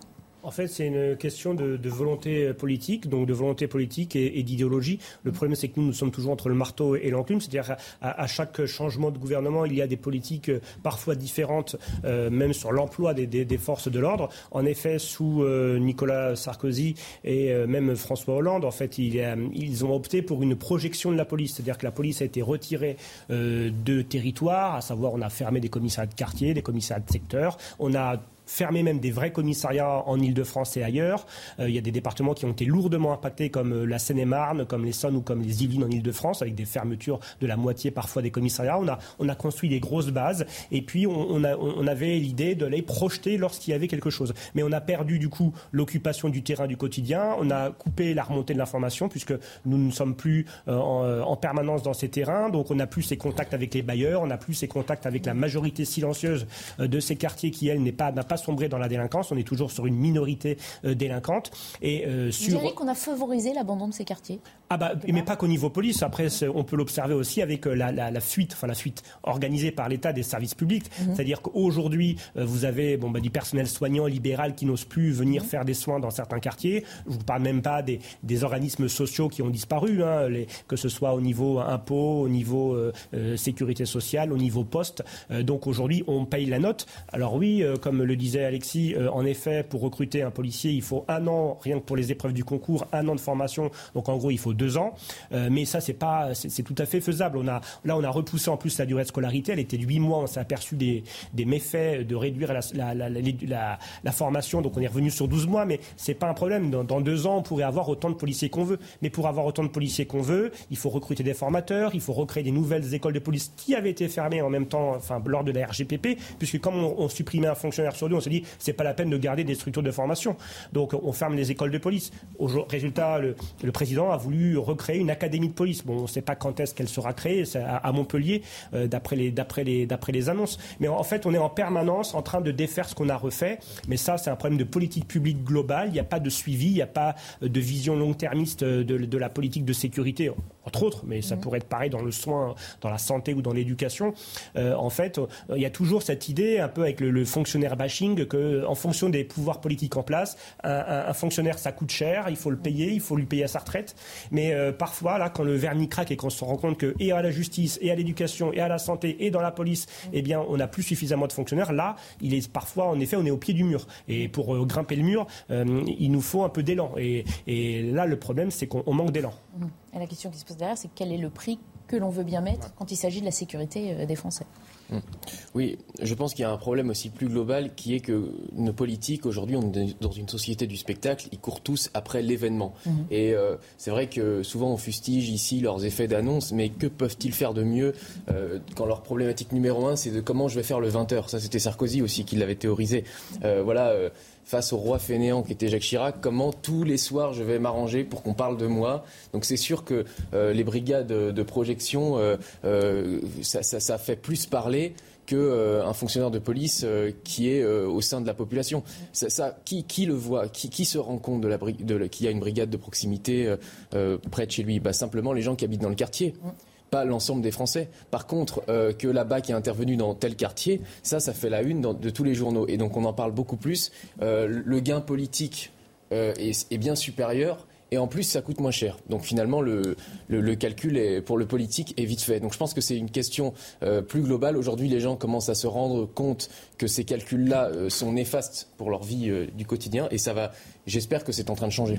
En tout cas, les annonces font parfois des jaloux. On reparle d'Eric Ciotti qui, sur les réseaux euh, euh, sociaux, euh, a relancé le débat. Il a fait le bilan dans la ville de Nice, le bilan de la délinquance en juillet. Regardez, 14 blessés à l'arme blanche, un blessé par arme à feu, 60 blessés suite à des rixes. Et l'élu a donc saisi la première ministre Elisabeth Borne pour obtenir ce qu'il appelle le renforcement des effectifs de police judiciaire et d'enquête pour lutter contre le trafic de drogue ainsi que la création d'une nouvelle prison et des magistrats et greffiers supplémentaires pour le tribunal. Sur Twitter, il appelle à une action judiciaire de grande ampleur, durable, associant police et justice. Finalement, on en revient toujours au même. Hein. Les policiers eux-mêmes sur le terrain euh, euh, disent que la justice, euh, parfois, ne va pas assez loin dans ce que eux initient pour mettre fin à la délinquance.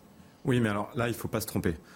c'est pas ça reviendrait à excuser en fait les délinquants. C'est pas un déficit de politique publique mhm. qui explique que l'on doit être délinquant. C'est pas parce qu'il n'y a pas de commissariat en bas de votre rue ou que vous n'avez pas de pharmacie que vos enfants doivent tomber dans la délinquance. Mhm. En faisant ça, on inverse. En réalité, on dirait que le, problème, celui qui est responsable de la situation, c'est l'État. Et je pense que c'est une inversion réalité accusatoire de faire ça.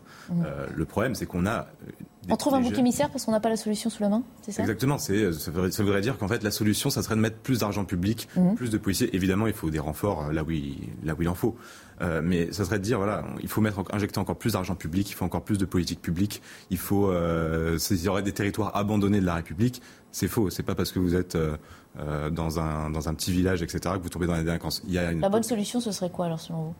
Au-delà des effectifs bah, il y a, effectivement, euh, il y a la question des effectifs. Mmh. Il y a ce que dit euh, Eric Ciotti euh, sur l'association entre police-justice. Il y a renforcer, ça, sera dans la loi immigration, sécurité, renforcer donc la possibilité d'expulser des gens, les plaines penchées, comme on en a parlé. Ce serait mmh. tout ça les, solutions. Vaste chantier. de toute façon, il, y a, il, y a, une population qui est délinquante en France. Et mmh. ce problème doit être traité. François Barsani le, nombre de crimes et délits, de toute façon, euh, augmente de façon euh, systématique d'année en année euh, depuis, on va dire, 2010. Depuis 2010, hein, on est passé un peu plus de 3 millions aujourd'hui à 3 millions 800 000. Donc, de toute façon, on voit bien qu'il y a eu des, alternances politiques et que, bien qu'avec toutes ces alternances, eh bien, on n'a pas endigué mmh. les phénomènes de la montée des actes de délinquance. Quand on parle des, des, des RICS, des RICS, il y a des augmentations significatives chaque année de RICS, il y a des augmentations significatives dans les rodéos il y a mhm. des, augmentations significatives dans, les violences envers les forces de l'ordre. Donc euh, le pouvoir ne peut pas tout, mais en tout cas, euh, il y a quand même une obligation de, moyens à minima. S'il n'y a pas l'obligation de résultat, et encore, on pourrait, dans un monde idyllique, espérer une obligation de résultat. Et l'obligation de moyens, alors elle passe pas que par plus d'argent, plus euh, de, de, personnel, mais parfois c'est indispensable, mais c'est aussi par mieux, mieux, mieux, mieux de police, mieux de, mieux de justice. Et c'est vrai qu'en matière de de police et de justice. Il faut quand même rappeler que la, justice aujourd'hui, c'est quand même 4% seulement des fonctionnaires de la fonction publique, hein, sur 3 millions. Ça représente 4% le nombre de, fonctionnaires de la justice. Et le ministère de l'Intérieur, c'est 15%. Donc on est quand même sur des taux très bas. Oui, je veux juste répondre à Alexis. Bien sûr que l'État n'est pas responsable des problèmes, mais en revanche, il est responsable pour trouver des solutions. Et je pense qu'on est tous d'accord là-dessus. On s'arrête euh, une nouvelle fois dans un instant. On évoquera justement ce phénomène des rodéos urbains, puisqu'une fillette de 10 ans se trouve toujours entre la vie et la mort. Elle a été euh, percutée sur la commune de Pontoise. Il est bientôt midi avant de reprendre nos débats. Il est donc l'heure de faire un point sur les principaux titres de l'actualité avec vous, Arthur Muriot. Bonjour Arthur. Bonjour Barbara, bonjour à tous. Une quinzaine d'individus ont pris pour cible des policiers à Sevran, en Seine-Saint-Denis.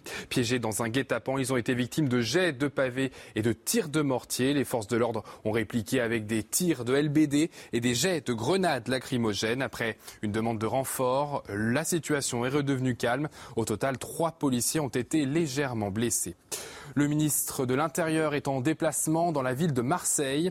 Lors de sa visite, il est revenu sur la suspension de l'expulsion de l'imam proche des frères musulmans Hassan Iqiyoussen. Gérald Darmanin a fait appel devant le Conseil d'État de cette décision du tribunal administratif de Paris. Et le ministre le répète, cet individu n'a rien à faire sur le sol français selon lui. Écoutez. Cet imam, je mets des guillemets, euh, puisque je sais qu'il ne représente pas l'immense majorité des musulmans de notre pays qui aiment la République et sont totalement confondus avec ses valeurs, euh, tient des propos antisémites. Il nie l'égalité entre les femmes et les hommes. Il nie des génocides. Euh, il appelle euh, finalement à, considérer que les attentats qu'il y a eu sur le sol français étaient des complots. Ce monsieur n'a rien à faire sur le sol de la République. Il a lui-même choisi de ne pas être français, je voudrais le répéter ici. Il est d'une nationalité étrangère. Il est radicalisé, puisque les services, euh, vous l'avez dit, euh, euh, de la DGSI ont considéré depuis 18 mois désormais qu'il devait être fiché puisque désormais c'est public. Il n'a rien à faire sur le territoire de la République. Gérald Darmanin a aussi annoncé qu'il intensifierait les contrôles concernant les rodéos, urbains dans toute la France. Et dans l'affaire de celui de Pontoise, on a appris, Sandra Buisson, que le jeune homme de 18 ans qui a reconnu avoir renversé les deux enfants va être présenté au juge d'instruction pour une éventuelle mise en examen. Oui, l'enquête va se poursuivre sous l'autorité d'un juge d'instruction dans le cadre d'une information judiciaire ouverte dans la journée. Le temps de la poursuite des investigations, le suspect de 18 ans sera laissé libre avec ou sans contrôle judiciaire ou placé en détention provisoire. C'est le juge des libertés et de la détention qui prendra cette décision aujourd'hui. L'enquête était initialement ouverte pour blessures involontaires avec la circonstance aggravante du délit de fuite cette qualification est conservée, euh, cela veut dire que le jeune homme risque jusqu'à 5 ans de prison et 75 000 euros d'amende. Inconnu euh, jusque-là des services de police et de justice, il s'était présenté euh, samedi au commissariat, reconnaissant avoir renversé les deux enfants de 10 et 11 ans alors qu'il conduisait la veille une moto dans le quartier des Hauts de Marcouville à Pontoise. La fillette souffre d'un traumatisme crânien et pourrait souffrir de séquelles neurologiques lourdes. Quant au garçon, il est victime d'une amnésie traumatique. A également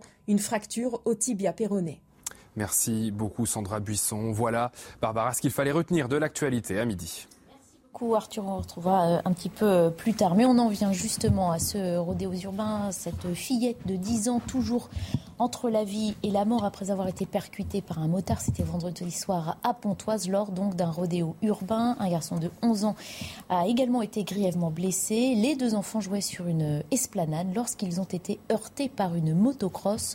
Au-delà de la colère et de l'émotion hein, dans lesquelles a été plongé le quartier, c'est la douleur d'une mère qui est la plus terrible à entendre. La mère de cette fillette s'est confiée à nos confrères de RTL. Écoutez. J'étais à côté, on est en train de marcher, marcher. Et j'ai entendu les motos qui arrivent, boum Et j'ai mis ma tête comme ça. Oui, mon Dieu, mon Dieu, mon Dieu, ma fille, elle est morte, elle est morte. J'arrive pas à respirer, je commence à crier. Ma fille, elle était par terre allongée. Elle, bouge pas, j'ai pensé qu'elle était morte. On m'a dit que et son cerveau était vraiment touché. Il y a les os qui sont entrés tout au fond. Et c'est fait l'opération. On, l'a mis dans coma artificiel. Souvent, le gène ils quittent leur, chemin, ils viennent toujours là où les enfants ils jouent pour faire les bêtises avec des motos. Ils pensent même pas avec les enfants. C'est un lien pour que tous les enfants jouent. C'est pas le lien pour courir la moto. C'est pas. J'en peux plus. J'ai mal. J'en peux plus. Je voulais juste justice pour ma fille. François Versani, combien d'enfants blessés, combien d'enfants peut-être euh, tués pour qu'on arrive à mettre fin à ce fléau des rodéos urbains euh, J'aimerais vous dire aujourd'hui, Barbara Klein, qu'à partir de la semaine prochaine, tout va changer et que ce serait la dernière fois qu'on aborde ce sujet. Mais je sais très bien, par expérience, que nous redébattrons encore de, sujets tels, que celui-ci, comme sur les violences envers les forces de l'ordre, comme sur les rixes entre bandes.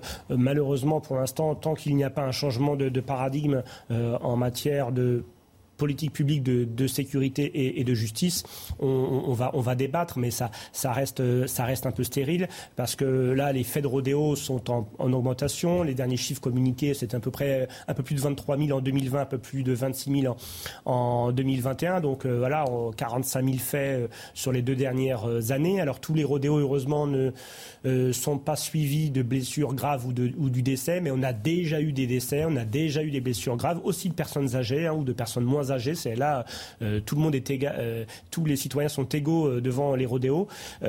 et le problème, c'est que ce phénomène des rodéos a beaucoup été esthétisé ces dernières années.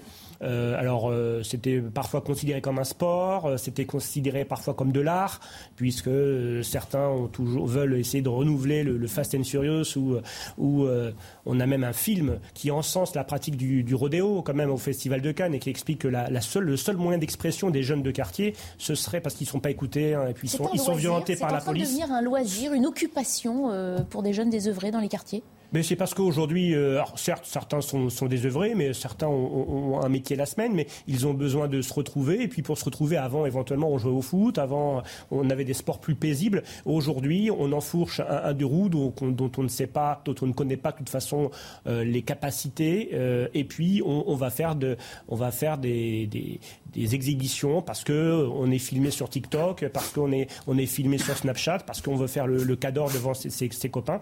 Et puis, bah, finalement, ça, le, rodéo tue. Mmh. Le rodéo tue. Aujourd'hui, on a une peine d'emprisonnement qui n'est jamais prononcée. Hein. La peine des un an d'emprisonnement pour mmh. rodéo n'est jamais prononcée. Pourtant, il y a 700 euh, interpellations à peu près par an. On a senti hein, que l'accent avait été mis. Enfin, oui, l'accent. Darmanin a demandé au préfet d'être mis. plus sévère sur ces. Le ministre de l'Intérieur dit on va refaire 10 000 opérations euh, ce, ce mois-ci. Sauf que interpeller des auteurs de rodéo, mmh. euh, il suffit pas de se mettre à un carrefour et de tomber sur des, sur des auteurs de rodéo. En plus, il nous faut des moyens, euh, puisque le meilleur moyen pour interpeller des auteurs de rodéo, ce sont les, motocyclistes de la police nationale ou de la gendarmerie qui, eux, peuvent suivre, circuler partout. Quand on est en véhicule automobile derrière des auteurs de rodéo, déjà, on n'accède pas à beaucoup de terrain. Et en plus, on a des circulaires en France qui nous interdisent de prendre en charge ces véhicules pour éviter des dommages collatéraux. Donc on a plein de verrous, euh, de verrous juridiques et, de verrous matériels qui nous empêchent d'être efficaces dans cette lutte contre les rodéos pour l'instant. Alexis une fois encore, on en revient à un manque de moyens pour euh, être à la hauteur euh, des faits qui se produisent. Bah, déjà, je souhaite un, excellent rétablissement à la, petite fille. Je mm. souhaite bon courage à, à, sa Elle n'est pas sortie d'affaires pour l'instant. Mm. C'est très triste. Euh, mais sur la question des, rodéos urbains, la question qu'il faut se poser, c'est pourquoi est-ce qu'il n'y a pas euh, de rodéos euh, de rodéos ruraux? Mm c'est toujours euh, dans certaines villes. Et vous me posez tout à l'heure la question des moyens, comment faire pour qu'il y ait plus de sécurité en France ben, La question, elle est simple, enfin la réponse, elle est simple en réalité. Elle est peut-être pas simple dans ses déclinaisons, mais c'est il faut moins d'immigration et en particulier moins d'immigration, d'immigration issue de certains pays du tiers-monde, mmh. qui sont les personnes qui posent problème aujourd'hui euh, dans ces quartiers. Oui, je suis d'accord avec ce que vient de dire Alexis, mais il faut ajouter que c'est aussi la population qui est la plus touchée par ces rodéos urbains. Parce que les rodéos urbains, en général, ils n'ont pas lieu dans le 16e arrondissement. Euh, mm. euh, cette euh, mère de famille, elle avait rien demandé et, et, ce, qui, ce qui est arrivé à sa fille, évidemment, c'est quelque chose de terrible. Je pense que François Bersani a bien fait de, de rappeler qu'il y a une dimension culturelle euh, si on peut appeler ça culturel, dans la pratique du rodéo urbain, que c'est un élément à part entière de la, culture euh, gangsta euh, rap, de la contre-culture gangsta rap. Et d'ailleurs, les images que l'on voit ici, c'est le, groupe de rap Les Dalton, si je ne, me trompe mhm. pas, qui avait bloqué une route à Bron, à côté de Lyon, mhm. et qui n'avait jamais été interpellé. Mhm. C'est-à-dire que les forces de l'ordre se sont rendues sur place et n'ont pas interpellé ces auteurs de, ces auteurs de délits euh, alors même que euh, voilà, le délit avait été constaté, mais bon, euh, ils étaient tellement médiatiques, etc., que rien n'avait été fait contre eux. on sait aussi que le rappeur Lacrim a, comment dire glorifié le, rodéo urbain dans plusieurs de ses clips. Et c'est vrai il faut des sanctions là, des bah sanctions à ce niveau-là aussi, évidemment. Qui comment dire, il faut, il faut une peine qui serve de modèle contre, mm. contre la crime et les Dalton, puisqu'il y a des, des, centaines de milliers de jeunes derrière qui regardent ces clips. Donc euh, c'est sûr que ce sont des modèles identificatoires pour certains jeunes des quartiers et que s'ils sont sévèrement punis, euh, ça en dissuadera plus d'un de, faire de même. Et je voudrais juste ajouter qu'effectivement, c'est devenu tellement quotidien aujourd'hui qu'on se demande si ça va pas devenir une discipline euh, des JO Paris 2024, parce qu'on sait qu'en plus ça se passe en Seine-Saint-Denis, sans vouloir faire de, de comparaisons douteuses. Donc voilà, maintenant il faut mettre fin à ce phénomène, et pas seulement, encore une fois, sur le plan sécuritaire, mais aussi sur le plan culturel. Il faut que les jeunes des banlieues aient d'autres modèles que la crime et les Dalton aujourd'hui. Mhm. Albert Camus, par exemple. Ça, pourquoi pas. Un nouveau rodéo urbain en tous les cas fait euh, deux nouveaux blessés dans un, dans un, dont un dans un état grave. Pardon. Les faits sont produits au Verdon-sur-Mer. Deux adolescents qui circulaient à moto sont entrés en collision entre eux. C'était hier après-midi. Nous sommes en direct avec le maire du Verdon-sur-Mer, Jackie euh, Bidalin. Bonjour monsieur le maire, merci d'avoir accepté l'invitation de CNews. Pour des raisons techniques, on vous a par téléphone hein, et non pas par vidéo. Euh, vous vous êtes rendu sur place dès hier. Il me semble que vous y êtes de nouveau aujourd'hui. Quelles nouvelles déjà avez-vous du garçon qui est blessé? Oui, hier après-midi, bien sûr, j'ai été informé par la, gendarmerie de l'accident qui venait de se produire. En fait, c'est une bande de, jeunes, euh, de jeunes ados, 13, 14, 15 ans, euh, aucun du, village d'ailleurs, venus d'ailleurs, venus de Charente-Maritime, venus de, l'intérieur du Médoc, etc. Et qui, euh, qui là, ben, se sont plus à jouer, au, au, faire du rodéo, alors, bon, ils sont sur un site où déjà il est interdit du tennis. Et, Dieu sait que la signalétique qui a été posée par le Grand Port Maritime de Bordeaux ne peut pas ne pas être vue. Donc, euh, ces jeunes euh, faisant fi de cette interdiction ben, sont euh, adonnés à des, à, des, à des gymnastiques, là, rodéo, etc. Et puis, il se trouve que deux, deux jeunes se sont euh, ben, rentrer dedans, quoi. Et, l'un, bon, n'a rien qu'une égratignure. Par contre, l'autre, c'est très sérieux. On est sur des fractures, euh, thorax, fémur, etc. D'après, d'après ce que j'ai eu, de, vous m'entendez là? Très bien. Oui, d'après ce que les renseignements que j'ai de, de, de, qui datent là de quelques heures, bon, a priori, la vie de ce jeune garçon n'est pas en danger, mais euh, il a été vraiment, vraiment Mm. Voilà, donc euh, bah, ça, fait, ça fait un accident de plus. Alors justement, le, Verdon-sur-Mer hein, n'est pas connu hein, pour faire la une de l'actualité, hein, pour des faits de, délinquance. on dit peut-être long justement sur ces, ces phénomènes euh, de rodéo. Comment voyez-vous ce, phénomène de société qui semble s'étendre, vous, monsieur le maire?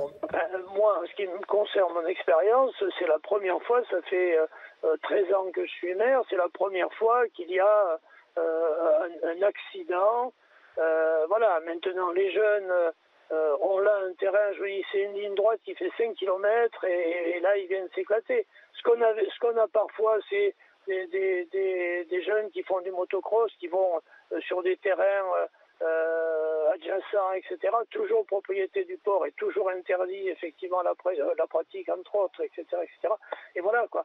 Donc aujourd'hui, si encore, si encore, ça pouvait servir de de référence et ça pouvait donner une leçon à certains, mais malheureusement, je ne crois pas.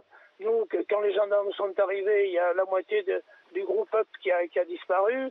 Bon, je ne sais pas sur quels engins ils se promènent, mais euh, dire également, est-ce qu'ils avaient la, tenue, euh, moi ce que j'ai vu, ils n'avaient pas forcément tous la tenue, le casque, les gants, les genouillères, etc. Quoi. Et puis je pense que les engins, on n'était pas forcément tous homologués. Mhm. Voilà, bon, euh, donc, euh, et on n'est pas en milieu urbain, et je n'ai pas, ce sont, c'est un apport d'une jeunesse extérieure, c'est pas, c'est pas les jeunes du Verdon qui sont ah. euh, adonnés à cette pratique, quoi. Mhm. Et quels moyens avez-vous, vous, en tant qu'élu, pour tenter de lutter à votre niveau contre ce genre de phénomène? Bah, déjà, bon, les jeunes qui sont venus là, effectivement, sont des jeunes qui sont repartis. Hein, ils sont pas, ils sont pas dans le village ben nous, après, ça révèle euh, et ça, ça, ça, ça demande une, une, véritable politique en direction des jeunes. Mm. C'est ce qu'on essaie de faire. On vient de créer un city-stade, on va créer un, un, parc également euh, pour, pour, que les gamins puissent trouver là euh, un lieu de rencontre euh, intergénérationnel, etc. Et, et, voilà, on a une pratique, euh, une politique en direction de la jeunesse qui, vous savez, c'est très difficile en milieu rural de, pouvoir. Euh, on a créé un centre de loisirs. On, bon, euh, on fait ce qu'on peut avec les moyens que l'on a.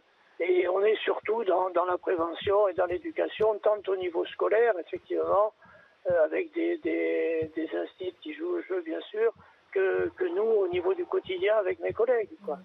Merci beaucoup en tout cas, Monsieur le maire, d'avoir été en direct avec nous sur CNews. Je rappelle, que Jacques Vidalin, que vous êtes le maire du Verdon. Verdon sur, mer. Voilà.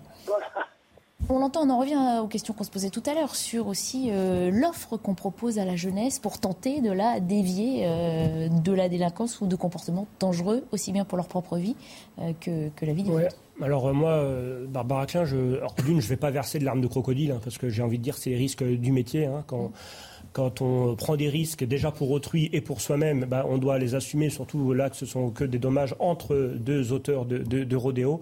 Donc euh, peut-être que ceux-là attendront avant de recommettre. Et pareil, quand le, maire commence à se poser des questions euh, sur l'occupation des jeunes, moi j'en ai un peu assez toujours de la fameuse excuse sociologique, alors ou sociologique, ou euh, de trouver des causes dans le manque d'équipement, d'infrastructures des collectivités locales. je pense qu'aujourd'hui, la plupart des villes en France, et d'ailleurs pour revenir sur ce que disait Alexis, la preuve, c'est qu'il n'y a, pas, a pas que des rodéos urbains, il y a du périurbain, il y a du rural, mhm. euh, il y a du euh, rodéo campagnard. Alors, quand ça peut se faire dans des champs, c'est mieux, mais c'est pas très amusant pour eux. Non, il faut arrêter toujours de dire, bah, ils n'ont pas suffisamment de MJC, ils n'ont pas, ils ont pas suffisamment de centres de quartier. Alors bon, c'est pour ça, vous comprenez, ils font du, ils font du deal ou, ou alors, pareil, sur l'emploi, bah, c'est difficile de trouver un emploi. Alors, euh, le deal, c'est plus facile. Mhm. Je pense qu'à un moment, il faut, euh, il faut mettre les points, il faut mettre les points sur les i. Je pense qu'il faut que la foudre tombe, la foudre tombe au niveau euh, pénal. Euh, tant qu'on ne, moi, je pense à la vertu de l'exemple. Je pense pas à la mm. vertu de la dissuasion, mais je pense que tant que la justice ne sera pas ultra sévère et appliquera la loi telle qu'elle est, à savoir un an d'emprisonnement sans individualisation de la peine, sans, alors je sais, tous les juristes vont me dire c'est impossible, Monsieur Bersani. En France, il y a la personnalisation de la peine, l'individualisation de la peine. C'est ce qui permet de passer de un an d'emprisonnement prévu au code pénal à rien du tout. Bon, après, on peut continuer avec ce modèle, mais je pense que tant euh, qu'on ne reviendra pas sur ce modèle avec des peines en effet incompressibles, on n'aura pas de solution. justement, on va faire le point sur les sanctions. On revient sur ces chiffres. Hein. Rien que l'année dernière, il y a eu euh, près de 27 000 interventions des forces de l'ordre pour ce type de délit. La loi pour sanctionner ces rodéos a été durcie en 2018. Qu'encourent donc les participants précisément de ces rodéos euh, sauvages Réponse avec Solène Boulan. Des moteurs de motocross ou de quad qui bis en centre-ville. Des figures acrobatiques effectuées en roue arrière. Voilà à quoi ressemblent les rodéos urbains. Depuis la loi du 3 août 2018, le phénomène est un délit passible d'un an de prison et 15 000 euros d'amende. Les peines sont portées à deux ans d'emprisonnement et à 30 000 euros d'amende lorsque les faits sont commis en réunion, trois ans d'emprisonnement et 45 000 euros d'amende en cas de prise de stupéfiants ou d'alcool. Dans les faits, pour éviter tout risque d'accident, les policiers sont souvent appelés à ne pas interpeller les individus. Aujourd'hui en France, effectivement, le policier ne peut pas, et notamment en province, ne peut pas poursuivre les auteurs de rodéo. Si le collègue poursuit l'auteur, ce délinquant, parce qu'il n'y a pas d'autre mot que délinquant, eh bien, s'il y a un, accident, quelque chose qui se passe, même si cette personne se blesse ou pire dans sa poursuite, ce sera le policier qui sera placé d'une part en garde à vue immédiatement, avec tous les questionnements et toute la chaîne hiérarchique et judiciaire qui tomberait sur le collègue euh, sans aucun souci. Entre 2020 et 2021, les condamnations pour rodéo urbain affichaient une hausse de 40% selon les chiffres des ministères de la Justice et de l'Intérieur. Olé, non voilà, donc ce qui manque, c'est juste une application plus ferme euh, des peines. Hein, en prison, 75 000 euros d'amende, des peines qui peuvent aller un plus haut quand on atteint à la vie, euh, notamment d'agents de, police ou de. Ne sombrons pas dans la tentation française de toujours vouloir rajouter une loi à une autre loi et donc alourdir le, millefeuille. J'aime beaucoup le millefeuille euh, en, pâtisserie, mais pour nous, les policiers, ça devient indigeste. Donc, un fait divers, une loi. je veux bien que les ministres, du coup, donnent leur nom à, la loi, c'est très important aussi. Mais en, en, tout cas, on a juste besoin que les lois actuelles existent. Et quand vous avez dit, Barbara, qu'on avait durci la loi en 2018. En fait, il n'y avait pas d'infraction avant autonome de rodéo. Ça n'existait pas. Donc, c'est même pas créé, On a créé cette infraction autonome. Avant, les policiers ou gendarmes étaient obligés de biaiser. On cherchait la mise en danger délibérée d'autrui, on, on, cherchait le refus d'obtempérer, la circulation à vitesse excessive. Il n'y avait pas cet outil euh, qui permettait de pénaliser proprement le rodéo. Maintenant, ça existe. Il y a une peine d'amende et une peine de prison, mais elles ne sont pas appliquées. Donc c'est toujours le même serpent de mer. On prévoit dans un beau livre rouge qui s'appelle le Code pénal des peines, mais elles ne sont pas appliquées. On l'évoquait déjà vendredi, l'intervention avec des propos polémiques de Jean-Luc Mélenchon dans la crise qui oppose la Chine et Taïwan. Vous le savez, la Chine a entamé des manœuvres militaires, démonstration de force en représailles à la visite sur l'île de Nancy Pelosi, la présidente de la Chambre des représentants américains. Jean-Luc Mélenchon, donc, qui s'était prononcé sur son blog pour une Chine unie, s'attirant d'ailleurs les remerciements à l'occasion de l'ambassade de Chine en France, qui remerciait donc le leader de la France insoumise pour son soutien. Vous le voyez, merci à Jean-Luc Mélenchon de son soutien constant à la politique d'une seule Chine. Eh bien, le chef de la France insoumise a confirmé ses dires ce week-end. Regardez sur son blog. Il a écrit de nouveau Je n'ai fait que répéter la doctrine constante de notre pays depuis 1965 à propos de la Chine. Il n'y a qu'une seule Chine et qu'on ne vienne pas me dire que mon propos revient à approuver tout ce que fait le gouvernement chinois. Alors, euh, Erwan Barrio, euh, il joue la Vierge effarouchée, euh, Jean-Luc Mélenchon? Il se sait ouvertement provocateur dans ce dossier, comme dans d'autres d'ailleurs. Au-delà du cas de Jean-Luc Mélenchon, il faut quand même rappeler que 180 États euh, euh, de l'Assemblée des Nations Unies euh, reconnaissent une seule Chine, c'est-à-dire la République populaire de Chine. Euh, le gouvernement de Taipei ne siège pas à l'Organisation des Nations Unies. Parmi les 181 États d'ailleurs qui reconnaissent la Chine, il y a la France et les États-Unis. Donc il est vrai que euh, la visite de Nancy Pelosi euh, à Taïwan était une provocation. Euh, que ce soit Jean-Luc Mélenchon qui le dise, c'est très bien, mais la question qu'on doit se poser, c'est est-ce que c'est une réalité? Mhm. Oui, c'est une réalité, c'est une provocation. On ne va pas dire qu'elle est venue à Taïwan pour essayer d'adoucir la situation. Ça serait, ça serait encore, plus, encore plus fou de dire ça. Donc non, la réalité aujourd'hui à, à Taïwan, c'est que le, le Kuomintang, c'est-à-dire le parti qui a été au pouvoir euh, jusqu'à il y a 20 ans, euh, qui est le parti historiquement de Chiang Kai-shek, qui s'est construit en opposition à la Chine continentale, est revenu sur sa position et s'est rendu compte qu'en réalité, euh, la proposition qu'il avait depuis 1949, qui était de reconquérir toute la Chine continentale, parce qu'en fait, il n'y a jamais eu deux États. Mhm. Il y a eu deux prétendants pour reconquérir toute la Chine. Euh, c'est- donc il s'est rendu compte il y a 20 ans environ que c'était pas possible, Euh, et donc à- petit à petit, ce parti a adopté lui-même, alors même que ça faisait 50 ans qu'il se construisait contre la Chine continentale, la proposition de se rallier euh, à la Chine continentale. Et les États-Unis, euh, c'est vrai, ont financé un parti qui s'appelle le Parti euh, démocrate libéral, qui est arrivé au pouvoir depuis et qui a été, comment dire, nourri aux hormones de l'argent américain pour, euh, c'est vrai, monter la population de Taïwan contre la Chine continentale. C'est pas, c'est pas du tout un élément de propagande de dire ça. C'est pas du tout être mélanchoniste de dire ça. C'est J'allais la- la c'est stricte vérité. Vous ne nous avez pas habitués à ça. Mais Hein voilà, je, je- je- je suis ici pour dire ce que je pense, donc je le dis. voilà. Euh, L'intervention de Jean-Luc Mélenchon qui prend parti dans ce dossier, euh, voilà, c'est quelque chose qui s'inscrit dans les dernières euh, déclarations de la France insoumise aussi en matière de politique et française et internationale? Non, c'est Jean-Luc Mélenchon est très sincère quand il dit ça. Mm. Euh, c'est quelqu'un qui est connu, c'est un homme politique qui est tiers-mondiste, qui est connu euh, pour ses prises de position pour défendre euh, les régimes les plus autoritaires de la planète. Alors qu'il fait toujours sa vierge effarouchée en France, euh, euh, il défend, hein, soi-disant, la démocratie euh, la plus représentative possible, voire la plus directe.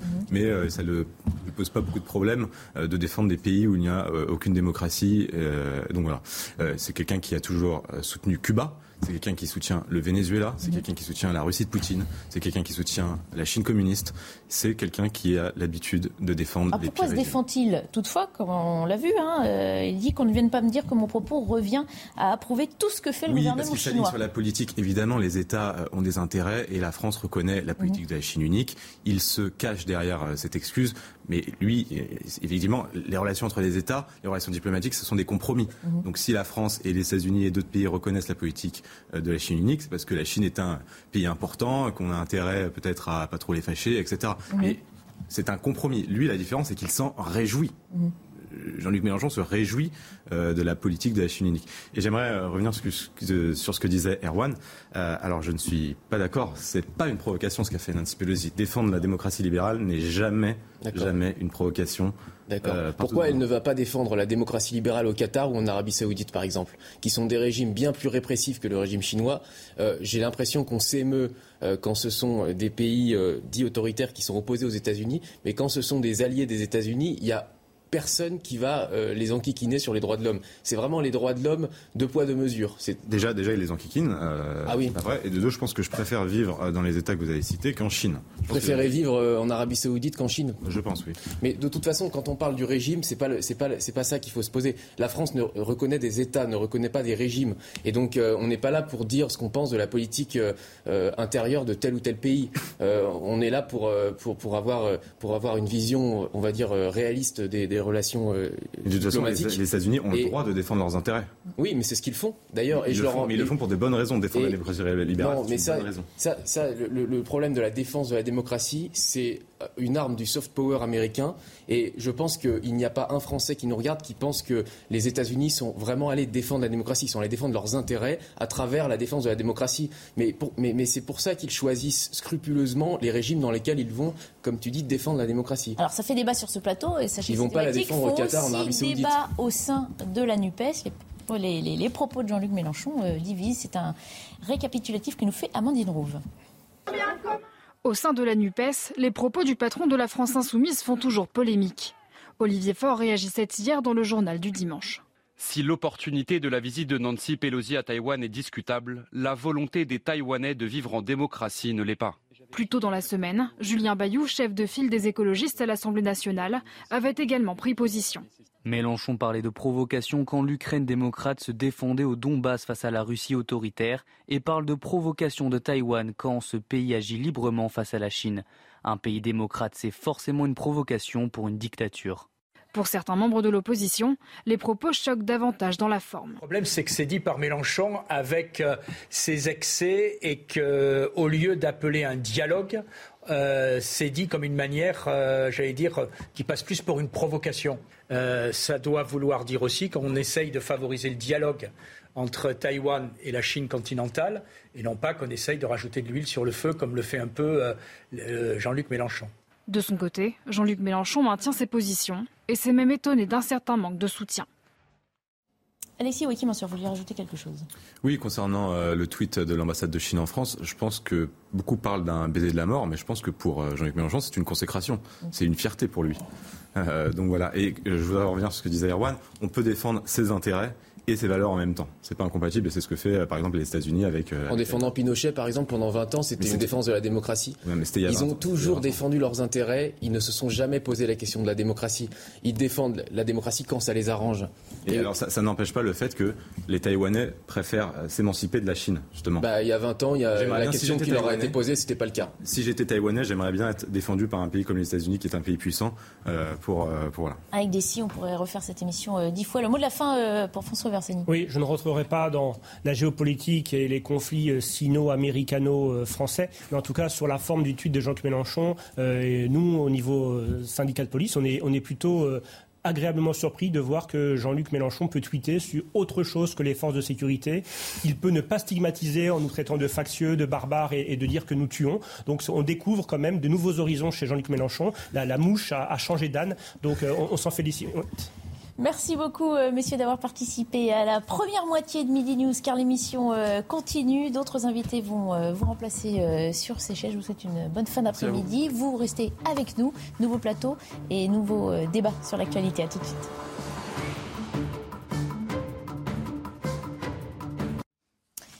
Avant de reprendre nos débats, on va faire un point sur l'info avec Arthur Muriot. 130 personnes ont été évacuées en Isère dans le massif de la Chartreuse en cause un incendie de forêt qui s'étend désormais sur 75 hectares. Il aurait été provoqué par la foudre. Quatre Canadaires, deux hélicoptères de la sécurité civile et deux avions Dash bombardiers sont mobilisés. Face à la flambée de violence, le député des Alpes-Maritimes, Éric Ciotti, veut des moyens supplémentaires pour garantir la sécurité dans la ville de Nice. Dans une lettre ouverte adressée à la Première ministre, il demande le renforcement des effectifs de police ou encore la création d'une nouvelle prison. La préfecture lui a répondu que des renforts étaient déjà engagés dans le département, une réponse qui ne convient pas au député. Il affirme que ces renforts ne seront que temporaires. Le grand plan sur le climat et la santé de Joe Biden, enfin adopté au Sénat américain. Une victoire pour le président des États-Unis après 18 mois de négociations. C'est grâce au vote des démocrates que ce plan de 430 milliards de dollars a été approuvé. Prochaine étape, la Chambre des représentants pour le vote final. Voilà, Midi News se poursuit avec de nouveaux invités. Nous accueillons Sabrina Medjeber. Bonjour. Bonjour. Vous êtes essayiste et entrepreneur. À vos côtés, Sébastien Ley. Bonjour. Vous êtes, euh, vous, économiste et entrepreneur également. Samy Biazoni, euh, pas d'entrepreneuriat euh, à l'horizon pour l'instant. Bonjour. Ça va venir. essayiste et docteur en philosophie. Bienvenue à tous les trois. C'est l'affaire de l'expulsion de l'imam Iqiyoussen qui nous intéresse encore ce lundi matin. Vous savez, expulsion demandée par le ministre de l'Intérieur, mais suspendu vendredi par le tribunal administratif. Gérald Darmanin a immédiatement annoncé faire appel de cette décision, mais un nouvel élément est arrivé dans ce dossier. Hein. Ce sont nos confrères euh, du journal du dimanche qui le révélaient hier. Selon ce journal, l'imam serait fiché S depuis 18 mois. On va discuter de l'importance ou non de ce nouvel élément. Est-ce que ça change la donne? On va d'abord écouter euh, Gérald Darmanin qui est revenu sur le sujet depuis euh, Marseille où il était en déplacement ce matin. Cet imam, je mets des guillemets, euh, puisque je sais qu'il ne représente pas l'immense majorité des musulmans de notre pays qui aiment la République et sont totalement confondus avec ses valeurs, euh, tient des propos antisémites. Il nie l'égalité entre les femmes et les hommes. Il nie des génocides. Euh, il appelle finalement à, à, considérer que les attentats qu'il y a eu sur le sol français étaient des complots. Ce monsieur n'a rien à faire sur le sol de la République. Il a lui-même choisi de ne pas être français, je voudrais le répéter ici. Il est d'une nationalité étrangère. Il est radicalisé, puisque les services, euh, vous l'avez dit, euh, euh, de la DGSI ont considéré depuis 18 mois désormais qu'il devait être fiché puisque désormais c'est public. Il n'a rien à faire sur le territoire de la République. Alors, depuis vendredi, on a entendu beaucoup, euh, parmi ceux qui réagissent, hein, se féliciter que cela montre l'indépendance de la justice dans cette affaire. Il n'en reste pas moins que l'on décide donc de garder pour l'instant sur notre territoire un individu qui a ouvertement tenu des propos sexistes, antisémites, bref, anti-républicains. Sabrina Medjeber, cette dernière information selon laquelle il serait fiché S euh, depuis 18 euh, mois, vient-elle ajouter un peu plus à la consternation générale? Euh, évidemment qu'elle vient rajouter un peu plus à la consternation générale, puisqu'on sait que 91% des Français, hein, selon un sondage de l'IFOP, euh, n'admettent pas que des prédicateurs islamistes euh, sévissent sur notre sol et souhaitent leur expulsion subséquente. Donc évidemment que c'est un élément supplémentaire qui vient mettre entre guillemets de l'huile sur le feu sur le dossier.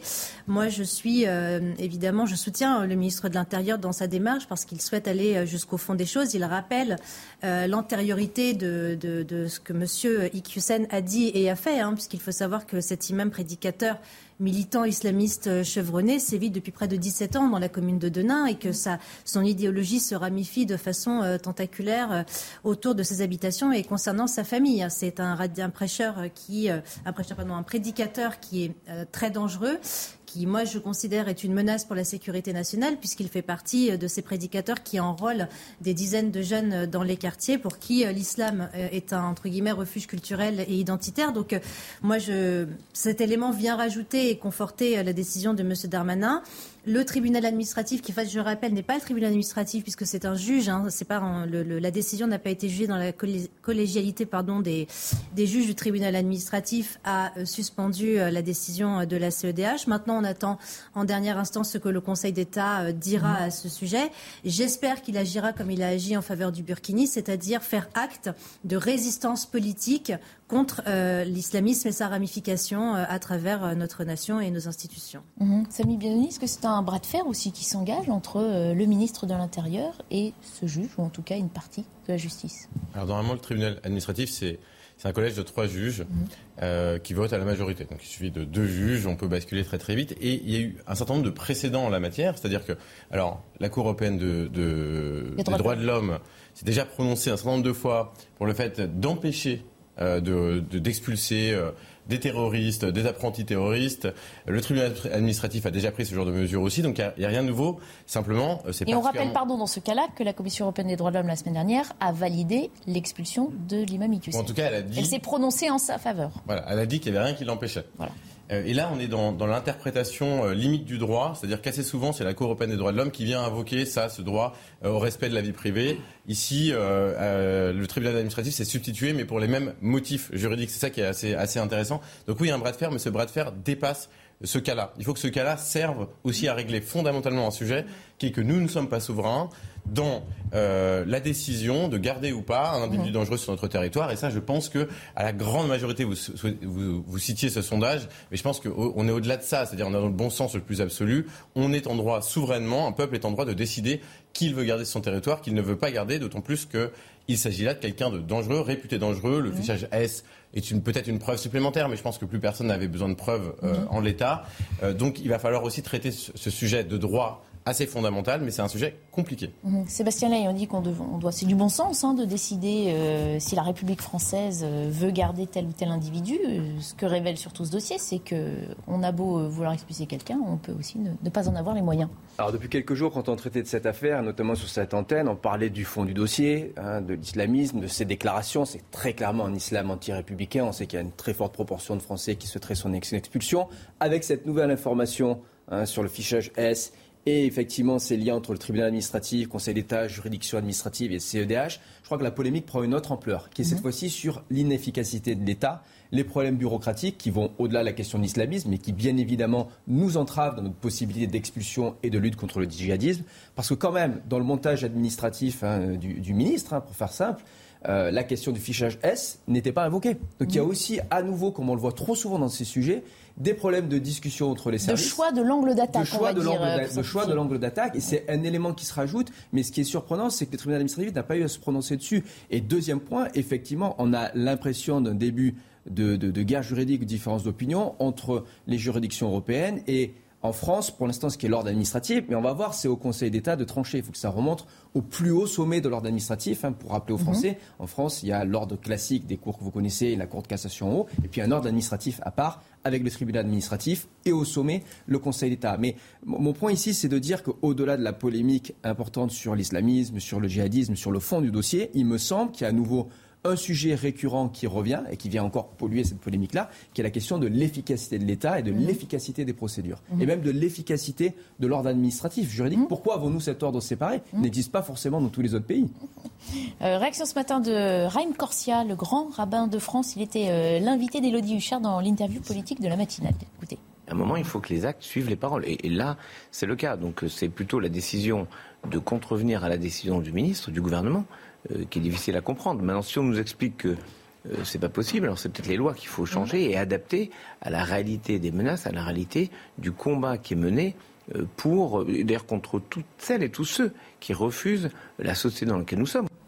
La question qui se pose aussi derrière, c'est cette balance. Est-ce qu'on peut faire peser du même poids la vie privée d'un individu? On rappelle que le tribunal administratif motive sa décision en disant voilà, c'était trop lourd euh, par rapport aux conséquences que ça ferait porter sur la vie privée de cet individu. Donc la vie privée d'un individu d'un côté et euh, l'anti-républicanisme, on va dire, des propos euh, qu'il évoque publiquement. Euh, il faut rappeler que M. Ecusen n'est pas français, hein, que ce sont effectivement ses enfants et ses petits-enfants, puisqu'il est père de cinq enfants et grand-père de 15 enfants. Euh, lui-même n'est pas français, donc a priori, il n'a pas, même pas à bénéficier des droits protecteurs euh, de la citoyenneté française qui auraient dû lui incomber s'il était français. moi, je pense qu'il y a en réalité un, manque de courage et un manque de volonté politique d'affirmer en réalité exactement ce que M. Biazoni disait tout à l'heure, c'est-à-dire le droit au peuple et le droit du peuple à déterminer et à décider si oui ou non il a le droit ou pas de garder un prédicateur sur son sol. Donc le fait qu'il ait des enfants c'est une réalité. Le droit de protéger sa famille, c'en est une autre, mais cette personne n'est pas française. Donc moi, je ne regarde pas, en je ne rentre pas dans cette dialectique victimaire du juge administratif qui relativise sur l'article 8 de la CEDH. Moi, je constate qu'il s'agit d'un individu dangereux qui, je le rappelle, est une menace pour la sécurité nationale, qui n'a rien à faire sur notre sol. Et au cas particulier, ou même dans plusieurs cas, en réalité, il y a plein d'enfants qui sont séparés de leurs parents euh, sans qu'ils soient ou sans qu'ils en deviennent malheureux. Donc, mmh. un individu qui est dangereux, qui tient des propos qui, je le rappelle, précise par exemple que euh, les lois d'Allah sont supérieures aux lois de la République, que euh, les ennemis des musulmans, euh, ce sont la laïcité, les catholiques, les juifs, mhm. les francs-maçons. Enfin, il, est vraiment, il affirme, il insulte notre souveraineté, il affirme des propos qui sont clairement anti-républicains. Donc cette personne, je dis, je le répète, n'a rien à faire en France, mhm. peu importe les circonstances familiales. Mhm. Et pourtant, il semble que le droit, bon, soit ce qu'il est. On s'en félicite pour d'autres raisons, mais là, on va dire entrave euh, une procédure voulue par le ministre de l'Intérieur, soutenue par 91% des Français. Et, ça aurait pu être 100% des Français, ça n'aurait strictement rien changé. Ça aurait pu être le président de la République à la place du. Ça n'aurait rien changé. Nous sommes face aujourd'hui à un sujet d'interprétation du droit. Ce n'est même pas le droit qui est remis en cause. En réalité, c'est son exercice. Donc c'est un, peu- subtil. Il faut bien comprendre, je commençais à l'expliquer tout à l'heure, qu'il y a eu un certain nombre de jugements dans des cas encore plus graves. C'est-à-dire, on parle de terroristes avérés qui ont été renvoyés notamment en Algérie et qu'on a dû faire revenir sur le territoire national parce qu'on considérait qu'il y avait atteinte à leur sécurité en Algérie. Ce qui pouvait d'ailleurs être vrai, hein. c'est-à-dire que Parce que l'avocate de l'homme- de l'imam Hussein avait plaidé aussi hein, la semaine dernière en disant s'opposer à cette expulsion, notamment parce que des menaces pouvaient peser sur sa vie de retour euh, au Maroc qui avait euh, favorisé hein, son, par un laissez-passer consulaire son retour. Aujourd'hui, on est dans une forme d'impasse. C'est-à-dire qu'effectivement, cette interprétation assez libérale du droit, centrée sur l'identité et les droits individuels, plutôt que les droits collectifs, elle pose problème. Elle est parfaitement inadaptée au- à la situation qu'on est en train de rencontrer. Le rabbin Corsia euh, le dit très bien. C'est-à-dire que si à un moment on a un problème avec le droit, euh, parce que le droit est en inadéquation avec la situation actuelle, il faut changer le droit. En tout cas ici, donc je le précise bien, il faut bien le comprendre, changer l'exercice du droit, et c'est de ce- cela dont il s'agit. A priori, le Conseil d'État, sauf surprise, c'est possible, hein, mais devrait euh, valider euh, les préconisations du ministre. On devrait traiter le sujet, mais il faut absolument saisir cette opportunité pour traiter plus largement, un, du rôle de la France et de la place de la France vis-à-vis de la Cour européenne des droits de l'homme, deux, de l'exercice de droit administratif dans, dans ce genre de situation. Je pense qu'il faut en profiter, puisqu'il y a une espèce de consensus dans la société française. C'est relativement rare, donc utilisons-le. Sauf qu'on s'est dit la semaine dernière que ça avait l'air, euh, pardonnez-moi l'expression, mais du tout cuit, hein, ça semblait euh, couler de source et finalement on n'est jamais à l'abri d'une surprise euh, de notre droit. ou pour, pour les, pour les téléspectateurs. Dans ce genre de situation, euh, a priori, les- ce que disent les experts, euh, j'ai parlé avec quelques experts euh, avant de venir justement du, du sujet, ils disent que en fait, le, le tribunal administratif aurait quatre fois sur cinq pris une décision différente. Mais simplement, il suffit d'une constitution un peu différente des juges, des juges qui, pour des raisons psychologiques, pour des raisons idéologiques, pour des raisons politiques, considèrent que euh, on va faire prévaloir le droit individuel sur le droit collectif. Mais a priori, normalement, la décision aurait dû être différente. Ça semblait du tout cuit parce qu'il y avait des effets de manche politiques aussi. hein. Mhm. On n'était pas à l'abri d'un revers juridique. Quelques points quand même. Non, et puis l'acceptation du pays aussi, Et, l'acceptation euh, du, du, du- qui du est- pays. du Maroc, qui est souvent la clé de blocage hein, dans d'autres cas. Et, et signalant d'ailleurs, parce qu'on a parlé de la nationalité ou non-nationalité française, en réalité, il y avait droit. C'est lui qui a renoncé à sa nationalité française qu'il aurait pu demander à, à la majorité. Donc c'est un peu lui qui s'est mis dans cette situation. Euh, deuxième point, je crois que pour les Français, même si les Français sont, sont conscients de, ces, de, ces, de ce droit familial, de droit à, à vivre ensemble, etc., un, euh, effectivement, il n'a pas de nationalité française. Il va bien falloir faire à un moment donné la distinction dans le droit entre les nationaux et les non-nationaux. Mm. Ça paraît difficile. Il n'y a quasiment aucun pays où on reconnaît les mêmes droits aux nationaux et aux non-nationaux. Allez aux États-Unis, il y a un droit familial. Il ne s'applique pas de la même manière à un immigré illégal euh, mexicain et, Mm. et à et à un Américain qui a la citoyenneté française, euh, pardon, américaine, même naturalisée. Donc ça, c'est un point important. Deuxième point aussi, dans la hiérarchie des normes, il me semble que le droit familial ne peut pas, ne peut pas continuer à prévaloir sur ici, en fait, la, la, la mise en danger d'autrui. Parce Mhm. qu'on est tous d'accord quand on écoute ses propos. Euh, lui dit qu'il pourrait être menacé dans un autre pays, mais ce sont ses propos eux-mêmes qui sont des appels à la haine, et on le sait, Mhm. des appels au meurtre et à faire des, à commettre des attentats terroristes. D'autres sont donné- condamnés sur notre territoire pour des incitations à la haine. euh, Bien moindre que celle-là. voilà, et, et donc, à un moment donné, il va falloir reprendre aussi la, la hiérarchie des différents droits. Le droit familial, non, c'est c'est une avancée de notre monde moderne, mais je ne crois pas que ce droit puisse prévaloir sur le droit à garantir en fait, la sûreté d'autrui, vous voyez, dans ce cas-là, dans le cas du terrorisme. Autre, oui. Il s'a- il s'agit de droits de l'homme, en fait. C'est ça qui rend le sujet compliqué. C'est que c'est pas simplement du droit, euh, du régime de droit familial. C'est-à-dire, c'est droits de l'homme. C'est pour ça que la plupart de- du temps, en fait, c'est la Cour européenne des droits de l'homme qui prononce ce, ce genre de, de décision. Ouais, alors, D'où la difficulté. Sauf dans le cas de, dans le cas vivre simplement en famille, on n'est on pas véritablement dans, les- dans la partie politique des droits de l'homme et, et reste à prouver qu'il soit véritablement en danger s'il était revenu dans son pays. Non, mais on- sur le fond, on est Ah, c'est d'accord. prouvé. c'est simplement, j'essaie de- de- d'être un Oui, peu de- de- de didactique, parce que vous, vous connaissez la, la différence, mais pour le public, c'est pour ça que, sinon ça paraît simple. Il Ouais. suffirait de, dire on réaffirme la primauté du droit, euh, de tel type de droit sur un autre. En fait, le problème, c'est qu'à la fin, en dernier recours, c'est le droit à la vie privée. Le droit à la vie privée, il est inscrit dans Mhm. les droits de l'homme. C'est ça qui est compliqué. En revanche, ce qui n'est pas inscrit, c'est notre adhésion ou pas à la Cour, à la Cour européenne des droits de l'homme et au lobby qu'on fait ou pas vis-à-vis de cette Cour. Et là, il faut le faire parce que c'est un travail qui n'a pas été entamé.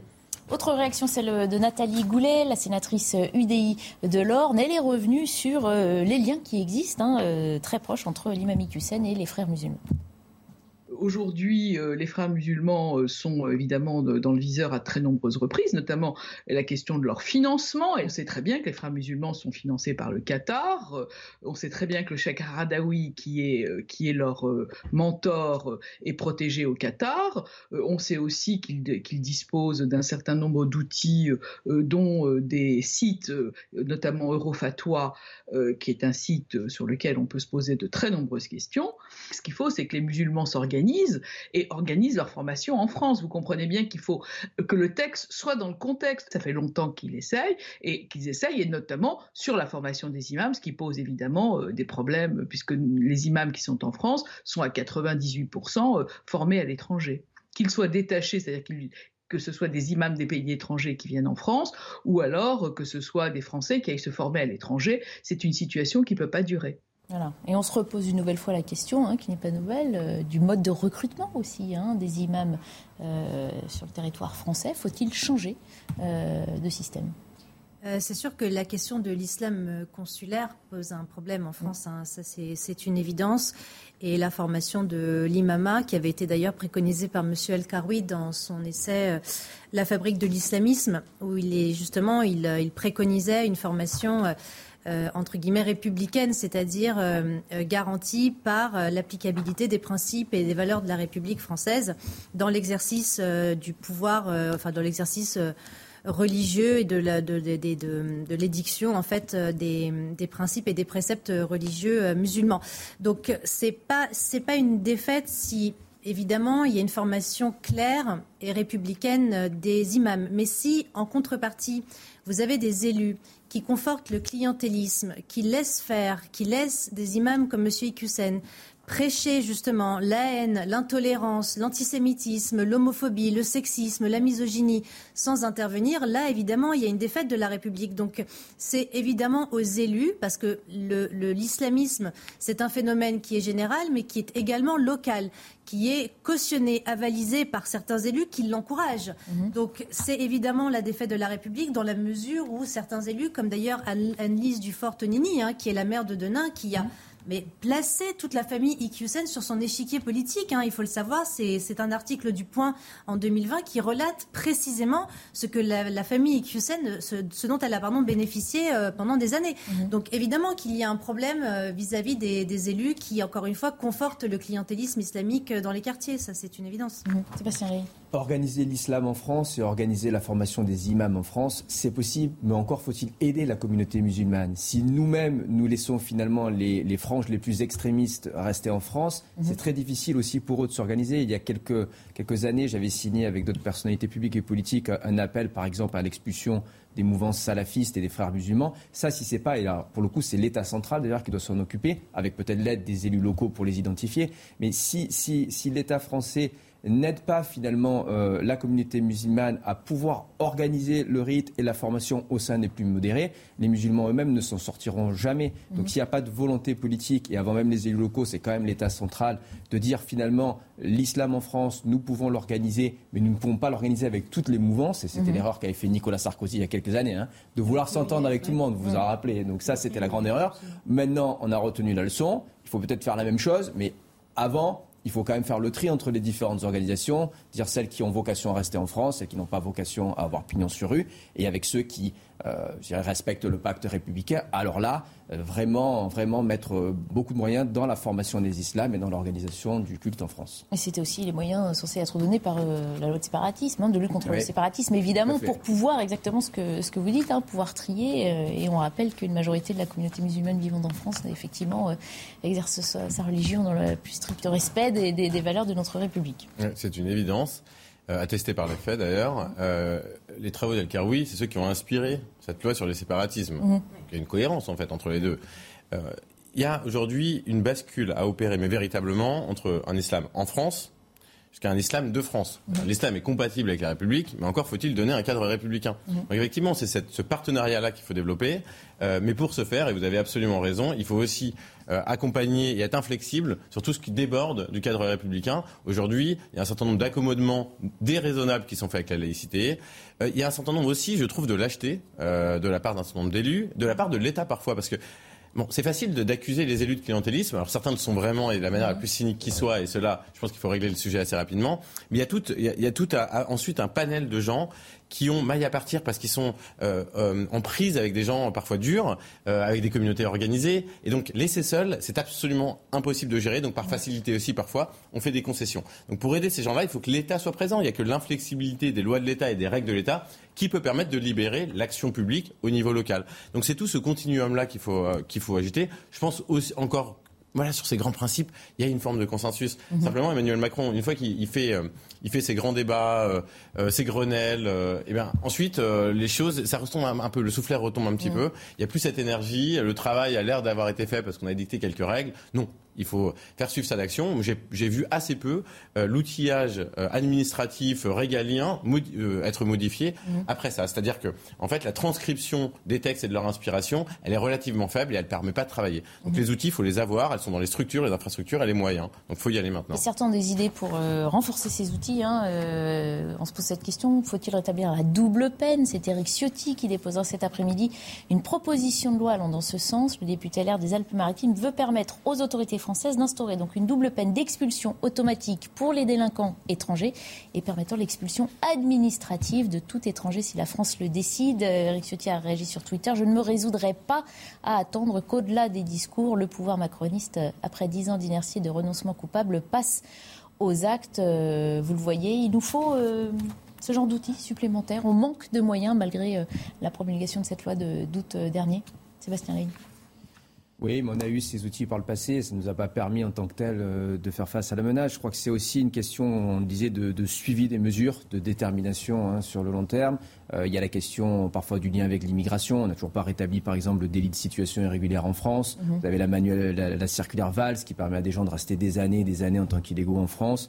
Euh, donc ça, va au-delà en fait de la question de, l'islamisme. Moi, je, je m'en garde contre l'idée selon laquelle il suffirait de une ou deux micro-mesures symboliques euh, pour se débarrasser du problème. C'est une remise en ordre de tout l'État régalien. C'est d'abord une question aussi économique avant d'être juridique. C'est-à-dire tant que vous n'avez pas de redéploiement des crédits de l'État, euh, de, je dirais, ce que j'appellerais l'État, l'État-providence vers l'État, l'État régalien, vous n'aurez jamais assez de moyens au niveau de justice, euh, prison, bien évidemment, place de prison, et police pour faire face à la menace.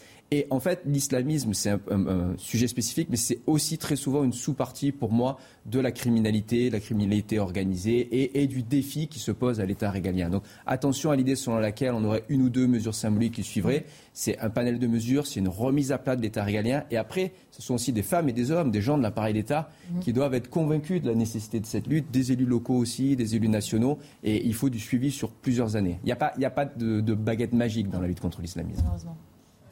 Éric Ciotti, sa double peine. Non, mais c'est vrai, monsieur Lay a raison hein, sur l'arsenal juridique euh, qui concerne la criminalité. Euh, on, l'a, en fait. Hein, je veux dire, euh, il n'y a aucun problème vis-à-vis de ça. Le, sujet, en fait, du danger de l'islamisme et de la façon que l'État régalien aurait de le juguler, ce serait déjà de l'identifier d'un point de vue législatif et juridique. C'est-à-dire que cette idéologie, on la connaît, elle sévit, mais malheureusement, on ne l'identifie pas. Enfin, on l'identifie, mais malheureusement, on n'a pas encore légiféré sur toute la chaîne de production idéologique qui mène justement à ce type de manœuvre jusqu'à même l'irruption du terrorisme.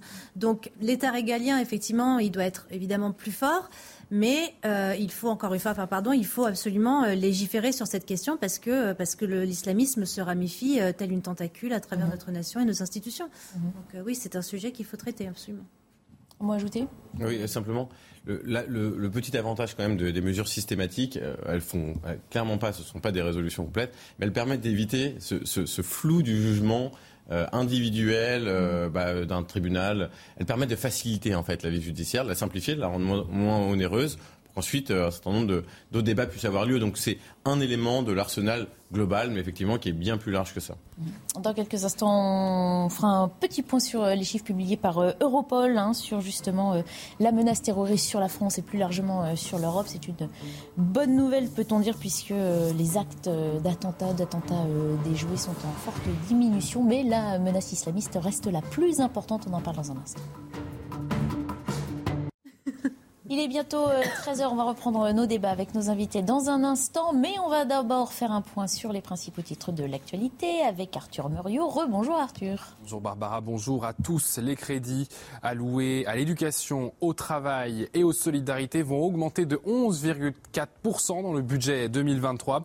Une hausse inédite. Elle représente 12,5 milliards d'euros pour l'éducation. Gabriel Attal, ministre des Comptes publics, parle même d'une hausse historique de ces crédits avec plus 3,6 milliards d'euros. Les arrestations se poursuivent dans le cadre de l'affaire de l'agression de trois policiers dans le quartier de la Guillotière à Lyon. Un troisième individu a été interpellé. Il s'agirait d'un Algérien en situation irrégulière de 21 ans. Il a été placé en garde à vue avant d'être écroué. Pour rappel, deux autres suspects, eux aussi en situation irrégulière, avaient déjà été arrêtés et mis en examen pour violence volontaire aggravée sur fonctionnaires de police. Gérald Darmanin est en déplacement dans la ville de Marseille, pour accueillir 65 nouveaux policiers. En 2021, il s'était engagé à fournir 300 fonctionnaires de police. Aujourd'hui, il a réaffirmé que cette promesse serait tenue. Ces renforts, euh, les policiers de la cité phocéenne les appellent de leur vœu depuis des années face à la violence qui ne cesse de, de monter, alimentée par les trafics qui gangrènent certains quartiers. Habitants et forces de l'ordre appellent les autorités à reprendre possession des cités Fabrice Elsner, Sandra Thiombo et Valérie Labonne. C'est accompagné d'un policier que nous entrons dans les cités nord de Marseille. Dans ces quartiers, le trafic de drogue nourrit une économie parallèle qui génère des conflits sanglants pour récupérer certains points de deal. Nous avons eu il y a un an, jour pour jour, dans cette cité même, euh, un double règlement de compte à la Kalachnikov. Ce trafic, qui a des ramifications jusqu'en Colombie, génère plusieurs dizaines de milliers d'euros par jour. Des sommes astronomiques pour lesquelles les trafiquants sont prêts à toutes les violences. Pour les forces de l'ordre qui tentent d'en venir à bout, l'arrivée de nouveaux effectifs promis par le ministre de l'Intérieur sont les bienvenus, mais ne sont pas suffisants. Effectivement, la visite d'Armanin, c'est qu'il continue à respecter les promesses qu'il a tenues pour l'instant. Et la seconde chose, c'est de résoudre enfin, si je puis dire, euh, le problème de la vidéoprotection à Marseille. Aujourd'hui, nous n'avons pas euh, aujourd'hui de véritables moyens euh, de, pouvoir exploiter ces systèmes effectivement de, de, de vidéosurveillance, de vidéoprotection. Amine Kessassi a passé son enfance dans le quartier de Frévalon. Son frère a été assassiné en décembre 2020 dans un règlement de compte.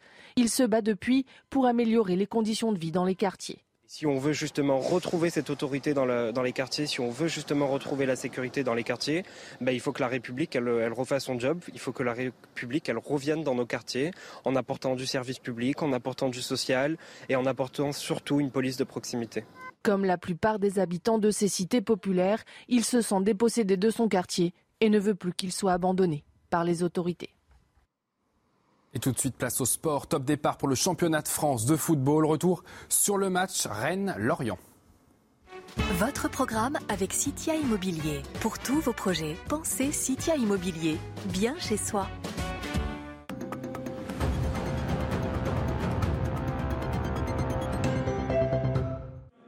Voilà 33 ans que le Stade Rennais n'avait pas débuté un exercice par un derby en championnat. C'était déjà face à Lorient, mais en deuxième division à l'époque. Aujourd'hui, le club rouge et noir a changé de statut et c'est avec ambition que les Rennais abordent la 25e saison de l'ère François Pinault. Dominateur, mais inefficace en première période, les hommes de Bruno Genesio rentrent au vestiaire bredouille à la mi-temps. Au retour, les merlus de Régis Lebris subissent encore et toujours les Vagrenaises, mais résistent jusqu'à prendre confiance. Durant leur premier temps fort de la rencontre, les Morbihanais ouvrent le score à la 65e minute sur un but contre son camp du Belge Arthur Théat. Ils parviennent à conserver leur avantage jusqu'au bout. Rennes n'aime décidément pas les premières journées. Sur les dix dernières saisons, les Rouges et Noirs n'ont gagné qu'à deux reprises lors de leur entrée en lice. C'était votre programme avec Citia Immobilier. Pour tous vos projets, pensez Citia Immobilier, bien chez soi.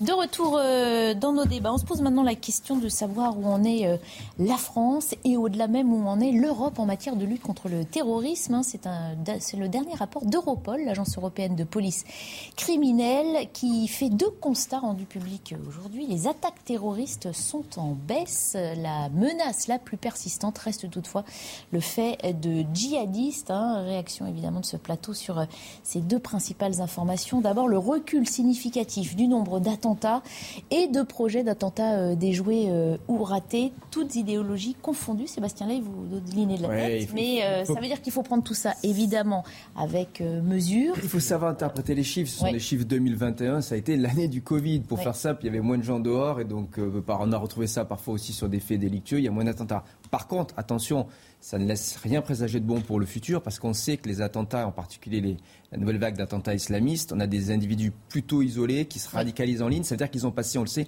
beaucoup d'heures en ligne en 2021 du fait du Covid. Et donc au niveau de l'idéologie et de la propagation de l'idéologie, on sait que le, mouvement a continué, il a essaimé et ça n'augure rien de bon pour les prochaines années. Mhm. Quelques chiffres aussi, il n'y a eu entre guillemets que 15 attaques terroristes en Europe, mais un tiers, 5, c'est la France. À l'inverse, quand on regarde la réponse au niveau des interpellations liées au terrorisme, il y en a eu dans le rapport, c'est indiqué 400 en Europe. Vous savez combien il y en a en France? 30. Ça veut dire qu'on interpelle trois fois moins que ce qu'il y a de véritables faits ou de projets d'attentats en France. Donc oui, à la surface, quand on regarde les chiffres comme ça, on a plutôt de bonnes nouvelles. Quand on, essaie de les interpréter ou de se projeter, je ne suis pas certain que le, paysage aujourd'hui soit si rassurant que ça. On est d'accord, effectivement, il n'y a pas de quoi se réjouir hein, d'un tel constat, d'autant que, vous l'avez dit, la France reste la cible privilégiée au sein de cette Europe, et donc la mouvance islamiste hein, est toujours euh, la plus dangereuse, puisqu'elle est à l'origine de 75% des attaques et des projets d'attaque, Samy Biazouni. Oui, alors même si on regarde simplement euh, cette listogramme que vous présentiez, euh, moi, ce que je lis là, c'est qu'il y en a eu deux perpétrés en 2019, trois en 2021. Enfin, ce qui compte, ceux qui sont perpétrés. D'autant plus qu'il y a une mutation en fait de, ces attaques. On n'est plus dans les, euh, attaques d'envergure, mhm. notamment du fait des dispositifs qui eux-mêmes ont généré une évolution dans les, protocoles des terroristes. Donc aujourd'hui, on est dans ce que D'ailleurs, l'islamiste avait théorisé il y, a, un certain nombre d'années qui est la stratégie des mille entailles. Mhm. C'est-à-dire qu'on va, puisqu'il n'est plus possible d'avoir euh, une approche lourde euh, parce que euh, les moyens manquent, parce qu'il y a effectivement une surveillance qui est, qui est, renforcée. On va affaiblir petit à petit. C'est ce qui se passe d'ailleurs depuis plus de 30 ans en Israël. C'est-à-dire que la menace va être partout. C'est des, attaques au couteau et c'est pour ça que c'est pas un hasard. Donc, ces attaques au couteau, elles ont une nature différente. il n'empêche qu'elles sont quand même présentes. un certain nombre sont qualifiés, sont pas qualifiés d'actes terroristes parfois. Donc, c'est très à relativiser en réalité ce qui joue là.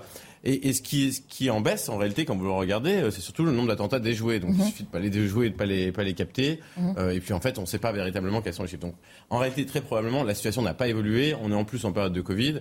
Donc, il n'y a pas de lieu de se satisfaire de ce qui se passe. de toute façon, on est peu importe les chiffres, on ne devrait pas se satisfaire. On est entré dans un régime mhm. où nous vivons avec une forme de terrorisme larvé. Et ça, c'est mhm. inacceptable, c'est pas possible. On ne peut pas, dans une démocratie euh, sereine, euh, fonctionner comme ça. je pense qu'au contraire, c'est relativement alarmant qu'en mhm. fait, qu'on se satisfasse de ce genre de, chiffres. Je dis pas euh, vous, mais qu'une certaine presse, en réalité, vienne dire ah mais les choses s'améliorent, c'est bien la preuve que non, c'est pas du tout la preuve que. Simplement, ce qu'on peut constater à la lecture du rapport, je je l'ai pas lu dans l'intégralité, mais j'ai lu les passages qui concernaient ça. Effectivement, le rapport de, le rapport de Europol, en revanche, montre une relative euh, démotivation, difficulté supplémentaire des mouvements djihadistes, ça, c'est mm. plutôt bon signe. Effectivement, on a passé la grande vague des années 2000, cette vague un peu glorieuse du djihadisme. Aujourd'hui, on en vient à un djihadisme qui commence à être matiné de délinquance, qui, est un peu plus euh, décentralisé. Non, je, crois en fait que le rapport passe à côté aussi de la, du changement géopolitique. Ce qui se passe en fait, c'est que le terrorisme islamiste se poursuit. D'ailleurs, la France est une des cibles. Par contre, ce que les Américains ont appelé la guerre contre la terreur, qui a commencé une vingtaine d'années, elle est plus ou moins en train de se terminer. Il n'y a plus mm. de gros adversaires islamistes pour les États-Unis. Il y a un changement de priorité géopolitique avec la guerre en Ukraine, peut-être la compétition avec la Chine. C'est cet aspect-là qui avait été inauguré par le, le 9-11 qui a pris fin. Mais pour nous, en France, où ça a commencé en fait un peu plus tard, plutôt la, la décennie passée et pas, et pas il y a 20 ans, eh bien en réalité, le, le défi est à peu près toujours le même. Donc c'est mm-hmm. simplement la, la nature euh, je dirais, du djihadisme qui a changé. Donc, du coup, on passe d'actes de haute intensité à des actes à plus basse intensité. Mais la menace, en réalité, pour, pour un pays comme la France, elle est à peu près toujours au même niveau. Oui, je, parlais de, mutation. Il ne faut pas oublier cette grande vague d'attentats de, 2005, de 2006, et nous, ce qu'on a connu dans les années 2015. Là, on est dans des, grandes attaques très coordonnées, très organisées. Donc, je ne dis pas que c'est mon point de vue, je dis simplement ce que pointe le rapport, c'est cette forme de mutation. Euh, il dit qu'on on a peut-être basculé finalement, qu'on a euh, franchi ce cap des grandes opérations coordonnées. Ça ne veut pas dire qu'il n'y en aura plus, ça ne veut pas dire qu'on c'est derrière nous malheureusement, mais euh, il y a une évolution et ça c'est quand même intéressant à analyser. Et puis il y a ce que vous avez tous les deux évoqué hein, sous-jacent, c'est que cette menace islamiste est aussi plus sourde, plus difficile à cerner, parce qu'elle relève de plus en plus souvent d'actes isolés, d'individus qui décident de passer à l'action, à l'image de ce qui s'était passé à Rambouillet en avril 2021, hein, l'assassinat de cette policière dans, dans le sas d'un commissariat, ce qui rend aussi l'appréhension de la question bien plus délicate pour les services de police et d'enseignement. Oui, c'est ce que Gilles Kepel appelait euh, de ses voeux euh, la revanche de Dieu, hein. c'est-à-dire voilà le XXIe siècle sera euh, le siècle des guerres des religions et le djihadisme et le terrorisme islamiste sont toujours une épée Damoclès en réalité au-dessus de nos nations, puisque nous sommes des cibles pour eux euh, au regard des valeurs que, que, nos sociétés occidentales portent et qui sont détestables à leurs yeux. Donc ce djihadisme, il est, il est structurel, il est organisé. Hein. Je veux dire, il y a des, des entités comme Al-Qaïda, comme Daesh, qui sont, euh, comment dire, nationalo, entre guillemets, terroristes et qui ont vocation à, à à, entraîner, euh, à entraîner euh, et à enrôler voilà, des, des, des, militants de façon à, agir et à faire irruption euh, ici sur notre sol d'actes terroristes. Mais il y a aussi une, une, autre forme de structure qui est celle des actes euh, isolés, des, des, ce qu'on appelle des loups solitaires qui agissent de façon euh, euh, seule devant leur ordinateur et qui évidemment s'auto-endoctrinent, s'auto-embrigadent et pour ensuite passer, passer à l'acte. Donc non, c'est toujours une épée Damoclès, même si le rapport indique une mutation dans comment dire l'échappement à des attentats terroristes et une minoration en réalité des attentats terroristes qui ont été qui ont pu être déjoués. N'empêche que c'est toujours une épée Damoclès euh, mm. au-dessus de la nation française. Hein. Je rappelle, euh, par exemple, lorsque, euh, je ne sais plus son nom, celui qui avait attaqué les ex-locaux de Charlie Hebdo, le Pakistanais, qui avait mm. été félicité par les membres de son village d'avoir pu justement approcher les locaux de Charlie Hebdo pour justement, comment dire, espérer un attentat qui a heureusement été déjoué. fait justement partie de ce que nos valeurs portent et qui sont antithétiques à, aux sociétés qui, euh, justement euh, euh, érigent et montent au pinacle le terrorisme islamiste, notamment comme le Pakistan, au regard du droit au blasphème précisément en France. On va passer à une autre actualité. Hein. Il est venu ce matin accueillir les 65 nouveaux gardiens de la paix en poste. Gérald Darmanin s'est rendu à Marseille ce matin. Un déplacement symbolique pour marquer le coup, évidemment. Ces moyens supplémentaires sont destinés à soutenir la lutte contre le trafic de drogue à Marseille. On écoute Gérald Darmanin ce matin en. Les promesses du président de la République de renforcer considérablement les moyens de la police nationale à Marseille sont tenues. Les 65 policiers, mesdames et messieurs les élus, que vous avez devant vous viennent compléter déjà la trentaine de policiers arrivés depuis le début d'année et les 103 de plus présents l'année dernière. Il nous faut encore 100 policiers nouveaux d'ici la fin de l'année pour atteindre les 300 policiers supplémentaires annoncé par le président de la République.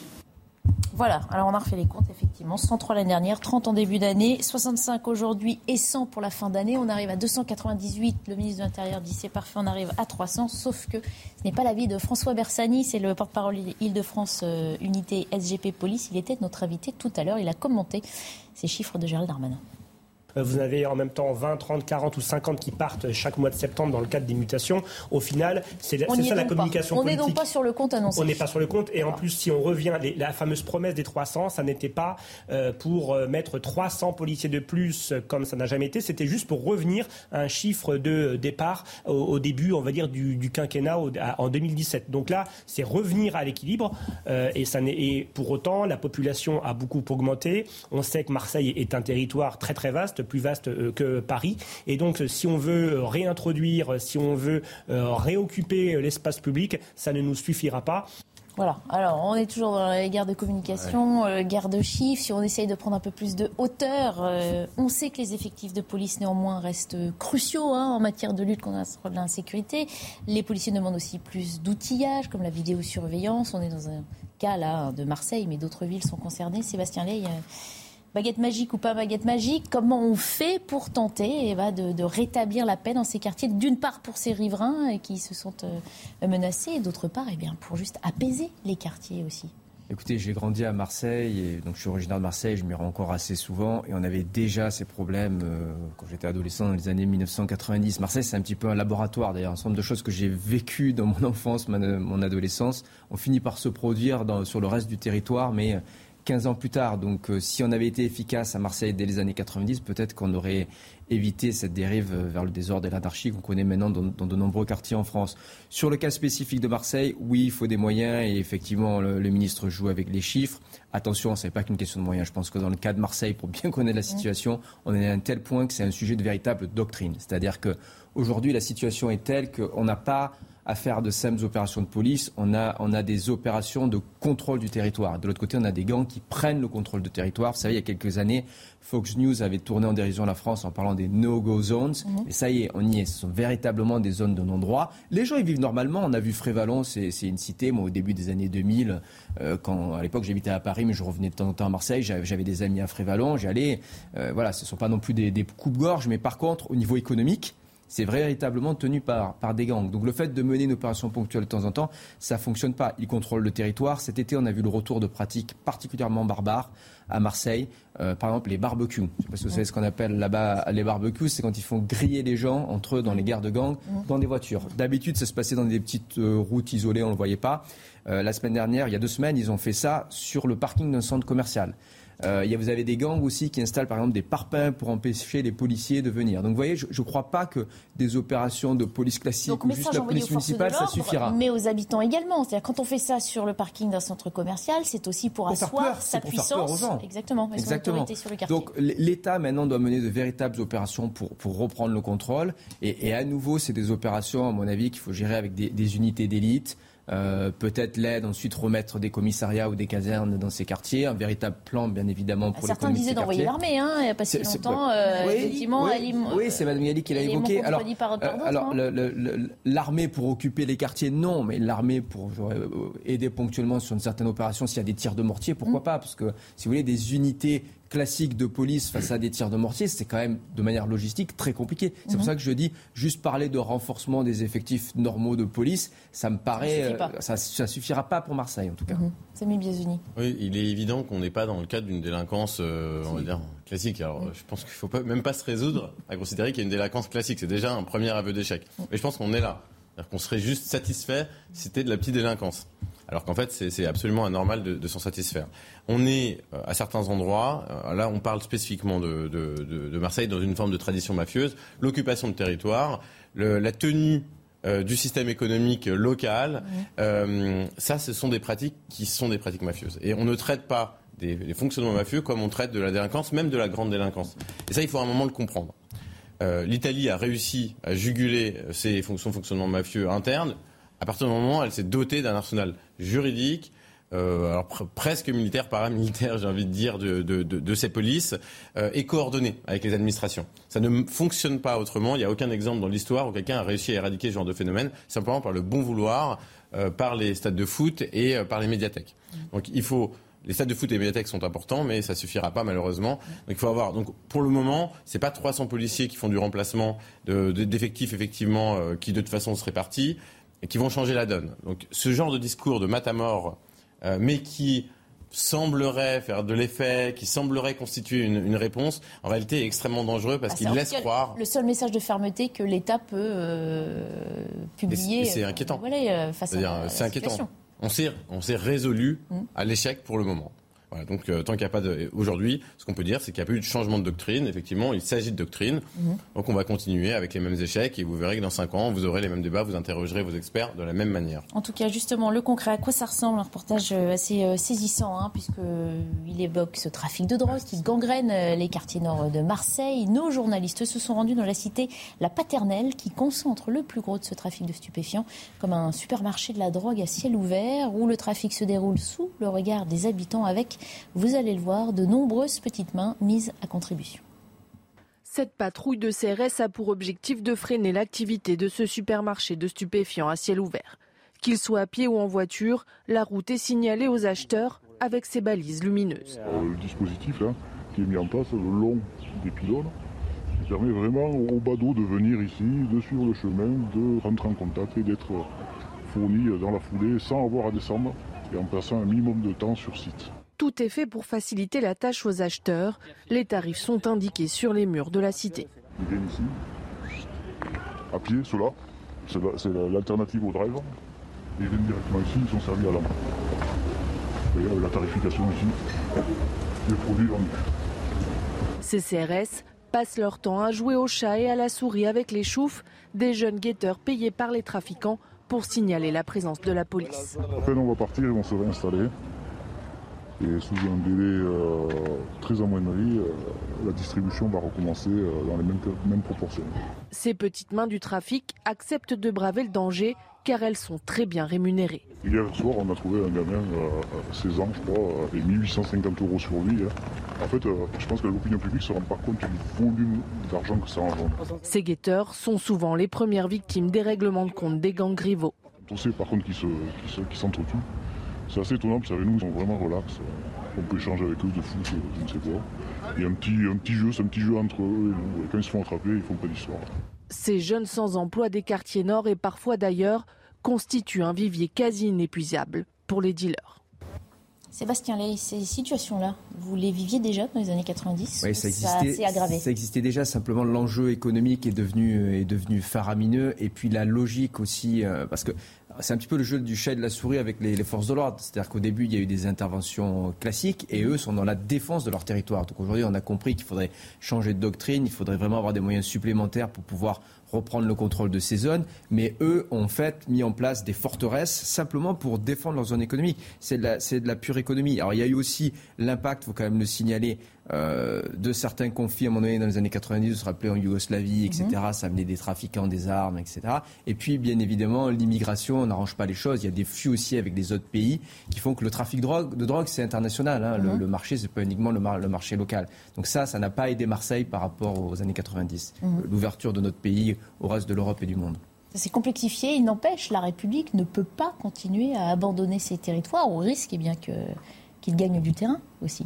Euh, ces territoires sont déjà abandonnés. Hein. Mhm. On les appelle maintenant les territoires de reconquête républicaine, mais effectivement, il faut comprendre la sociologie euh, des quartiers et la vision euh, obsidionale et territorialiste de certains caïds qui mhm. maillent le territoire et qui agissent en toute impunité, sachant évidemment que l'ordre régalien ne peut plus interférer puisque de toute façon, ils sont euh, d'une part en minorité. c'est pour ça peut-être que M. Darmanin espère encore un dispositif plus important de policiers euh, sur place.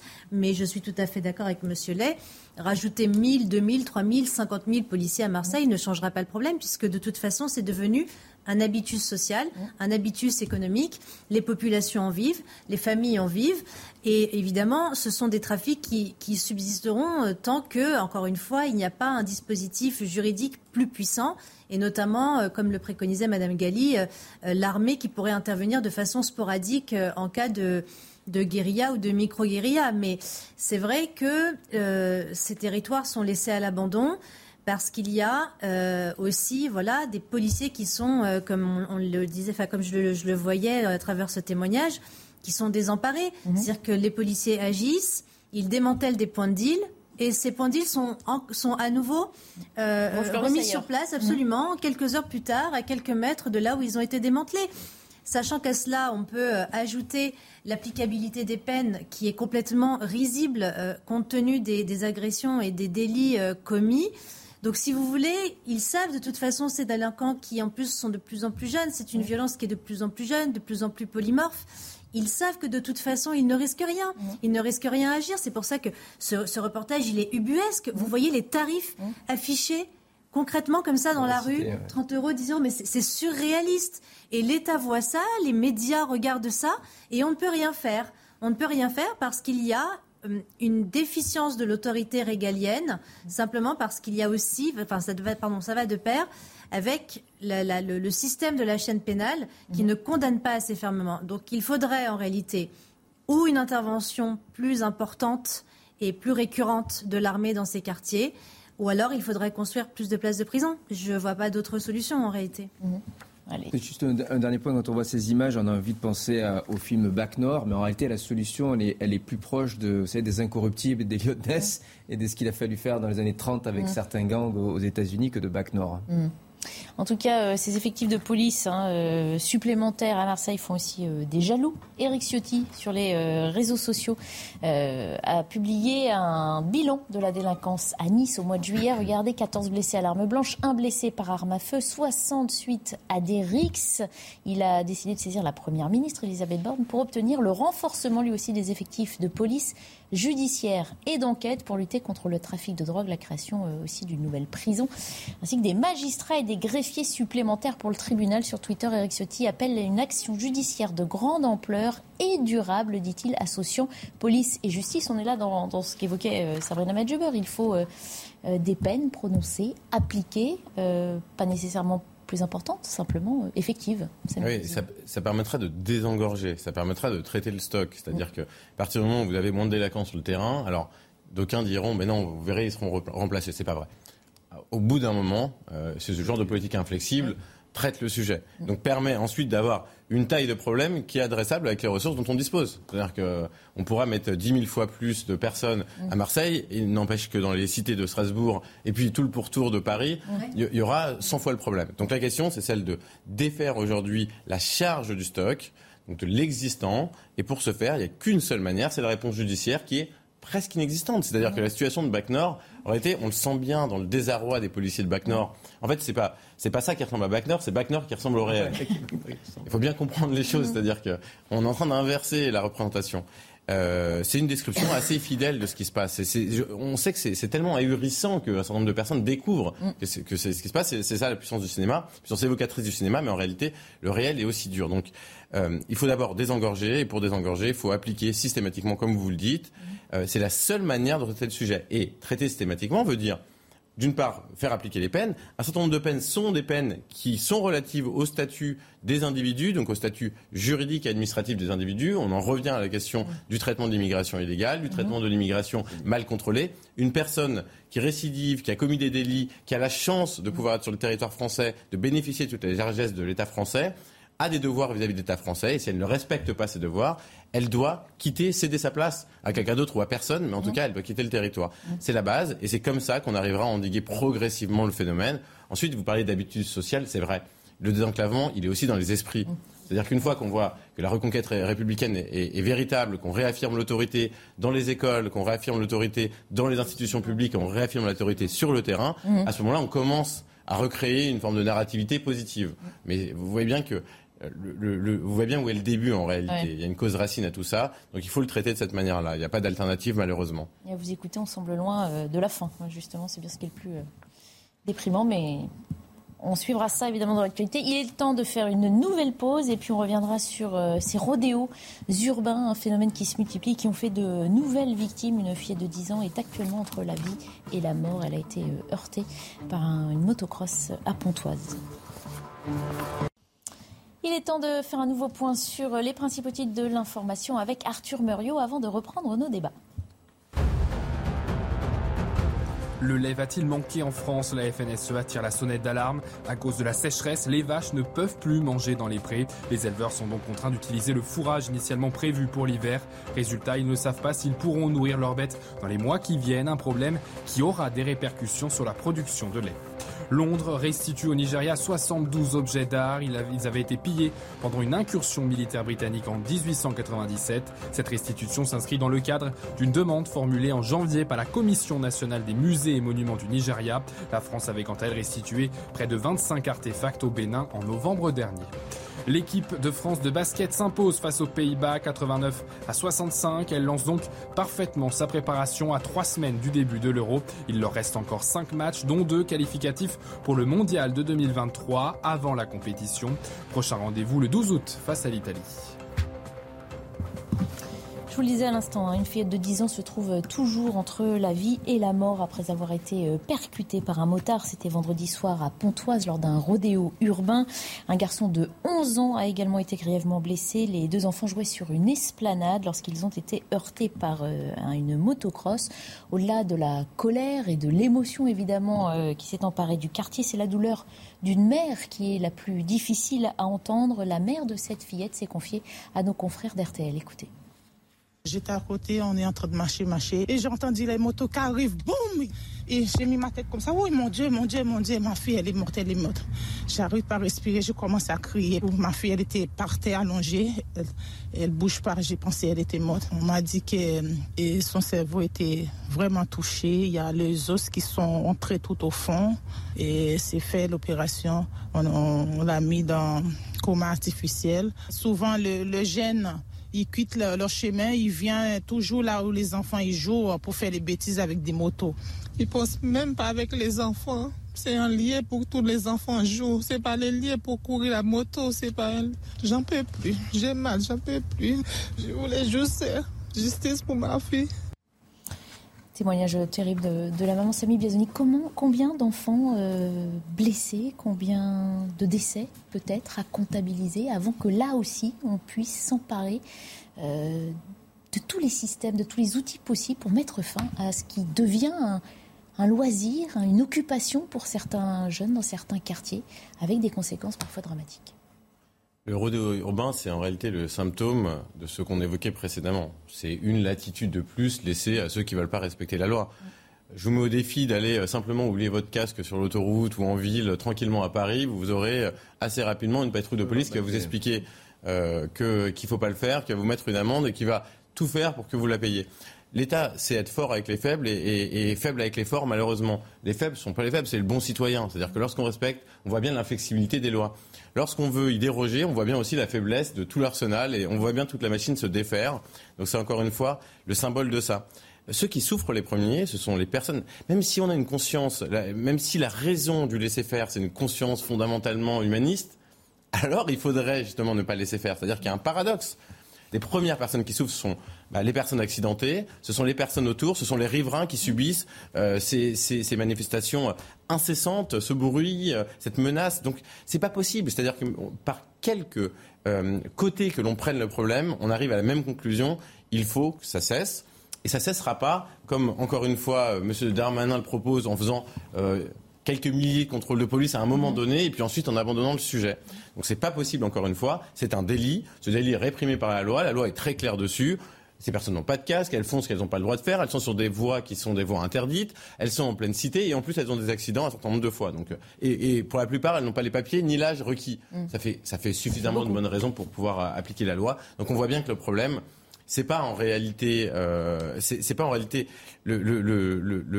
l'inadéquation de notre arsenal judiciaire, c'est l'applicabilité, mmh. c'est l'autorité. On en revient au débat précédent malheureusement. Mmh. Avant de vous passer euh, la parole, une précision le suspect du rodéo, donc de Pontoise, vendredi, va être présenté à un juge euh, cet après-midi en vue d'une éventuelle mise en examen. On écoute les précisions de Sandra Buisson du service police-justice de CNews.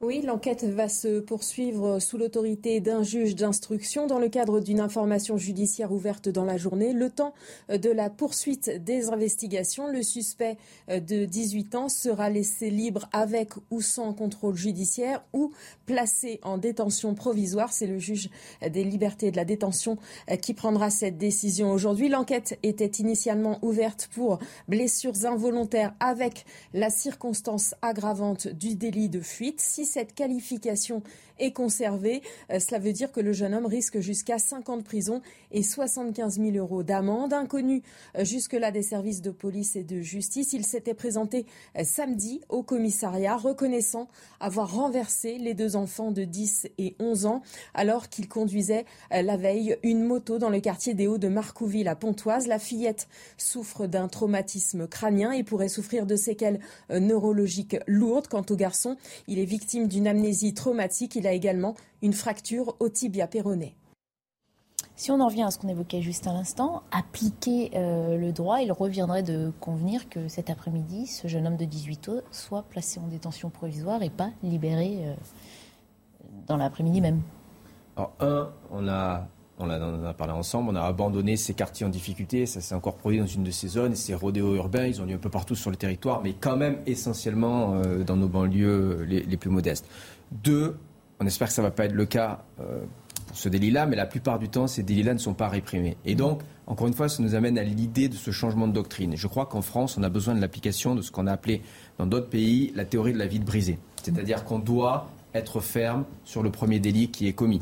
On sait aujourd'hui, euh, je ne dis pas que dans tous les cas il faut faire forcément une peine de prison, mais en tout cas on sait que toutes les peines de prison de moins d'un an mhm. ne sont pas accomplies en France. Il y a un véritable changement de doctrine à avoir qui est que pour éviter d'avoir affaire à des criminels de plus en plus aguerris, hein, des récidivistes, il faut, euh, la justice doit être capable de frapper avec un symbole, même si ce n'est qu'un symbole. Ça n'est pas, dans certains cas, ça doit être une peine de prison courte. ce qu'on vous répond. On vous dit oui, mais on n'a pas les places en prison pour euh, faut mettre les en prison. On, en, on en revient euh, toujours à, à, ce que je décris dans certaines de mes analyses, moi en tant qu'économiste, qui est qu'encore une fois, on a besoin de redéployer nos crédits d'un État-providence qui est trop important en France, qui fait qu'on a une dépense publique colossale, les redéployer vers l'État régalien, où c'est quand même le, premier droit des citoyens à, vivre en sûreté mhm. euh, dans, dans, au sein de leurs propres frontières. Donc oui, on a besoin de plus de places de prison, oui, on a besoin de plus de moyens pour la justice, la police. Si on regarde le budget de la justice rapporté au PIB, on est encore loin derrière nos voisins européens. Hein. Tout reste à faire. Pour la police, on est en train de rattraper, mais le sujet, c'est comme on l'a dit, c'est que c'est pas toujours une question simplement d'augmenter les effectifs euh, des policiers classiques, hein, on, en a parlé,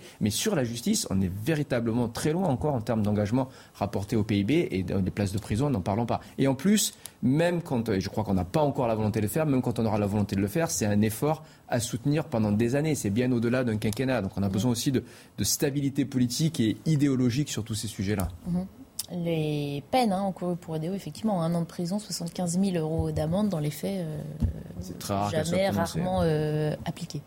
C'est rarement appliqué, euh, surtout qu'en plus on sait que la police a toujours une épée Damoclès au-dessus d'elle, c'est-à-dire l'IGPN qui vient encore une fois contrôler s'il y a eu ou pas des bavures, puisque les policiers voilà, ne peuvent pas agir comme ils souhaiteraient, même si évidemment, comme le disait M. Biazoni, c'est un délit euh, caractérisé et qu'on sait que ce paradigme de l'État faible avec les forts et fort avec les faibles existe. Hein. On, voit et on le sait à travers la multiplicité euh, de ces rodéos euh, qui conduisent à des drames, hein, comme cette fillette aujourd'hui qui est, entre la vie et la mort.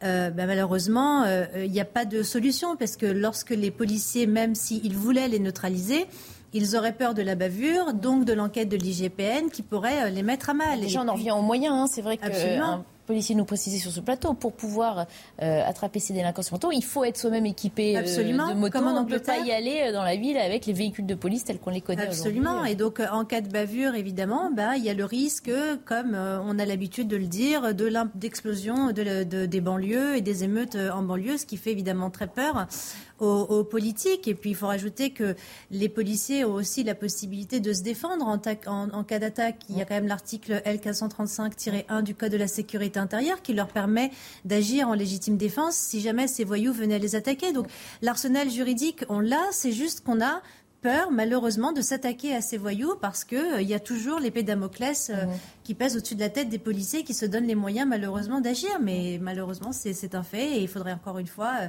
trouver, comme fait l'Angleterre, des, formations, faire, faire des formations spécialisées à des policiers formés euh, à ce sujet pour pouvoir neutraliser au moins les véhicules de façon à éviter ces drames comme cette petite fille qui est entre la vie et la mort. Ah, les policiers sont d'ailleurs les premiers hein, euh, ces dernières semaines à demander une clarification hein, de la mission qu'on leur donne en disant soit vous nous dites on ne va pas chercher, on ne court pas après ces délinquants, soit nous en avons l'autorité et le pouvoir, nous y allons. Ça veut dire et on assume derrière les éventuelles conséquences qui découleraient euh, d'interpellation ou d'utilisation euh, de l'arme. Euh, dommages collatéraux, évidemment, dans toute action. Et on n'entend que des policiers dire qu'ils ont envie d'exercer leur métier, voire leur sacerdoce. Ils sont très motivés. Donc, voilà, donc on a des gens hum dévoués, dédiés, hum courageux, et on n'utilise pas ces ressources-là. Donc, euh, je veux dire, à un moment, euh, il faut prendre nos responsabilités collectivement en tant que voilà euh, que population, peuple et, surtout corps constituant de l'État, mhm. et, puis aller un petit peu plus loin et donner aux personnes qui sont là pour nous protéger les moyens de le faire, la sérénité, parce qu'il s'agit de ça. Il y a eu une, il y a eu une évolution quand même très importante ces dernières années de la perception du rapport à la police, de la responsabilité pénale du policier qui est aussi de nature, alors bien évidemment il faut des garde-fous et personne ne le niera, mais qui est de nature à fragiliser l'action des, policiers. Et ça, euh, ça joue pas en notre, en notre faveur. On parlait de Gérald Darmanin tout à l'heure hein, depuis Marseille. Il est revenu et aussi sur euh, ce phénomène de rodéo urbain. Il a fait le point euh, sur les différentes interpellations. Il y a eu depuis deux mois 8000 opérations par la police et la gendarmerie elle a fait naître 1200 interpellations, c'est du jamais vu, et 700 saisies. Les Français doivent savoir que nous saisissons évidemment euh, ces motos, ces quoi de ces voitures, et 20 000 contraventions. Euh, j'ai demandé à la police nationale, à la gendarmerie nationale pour ce mois d'août.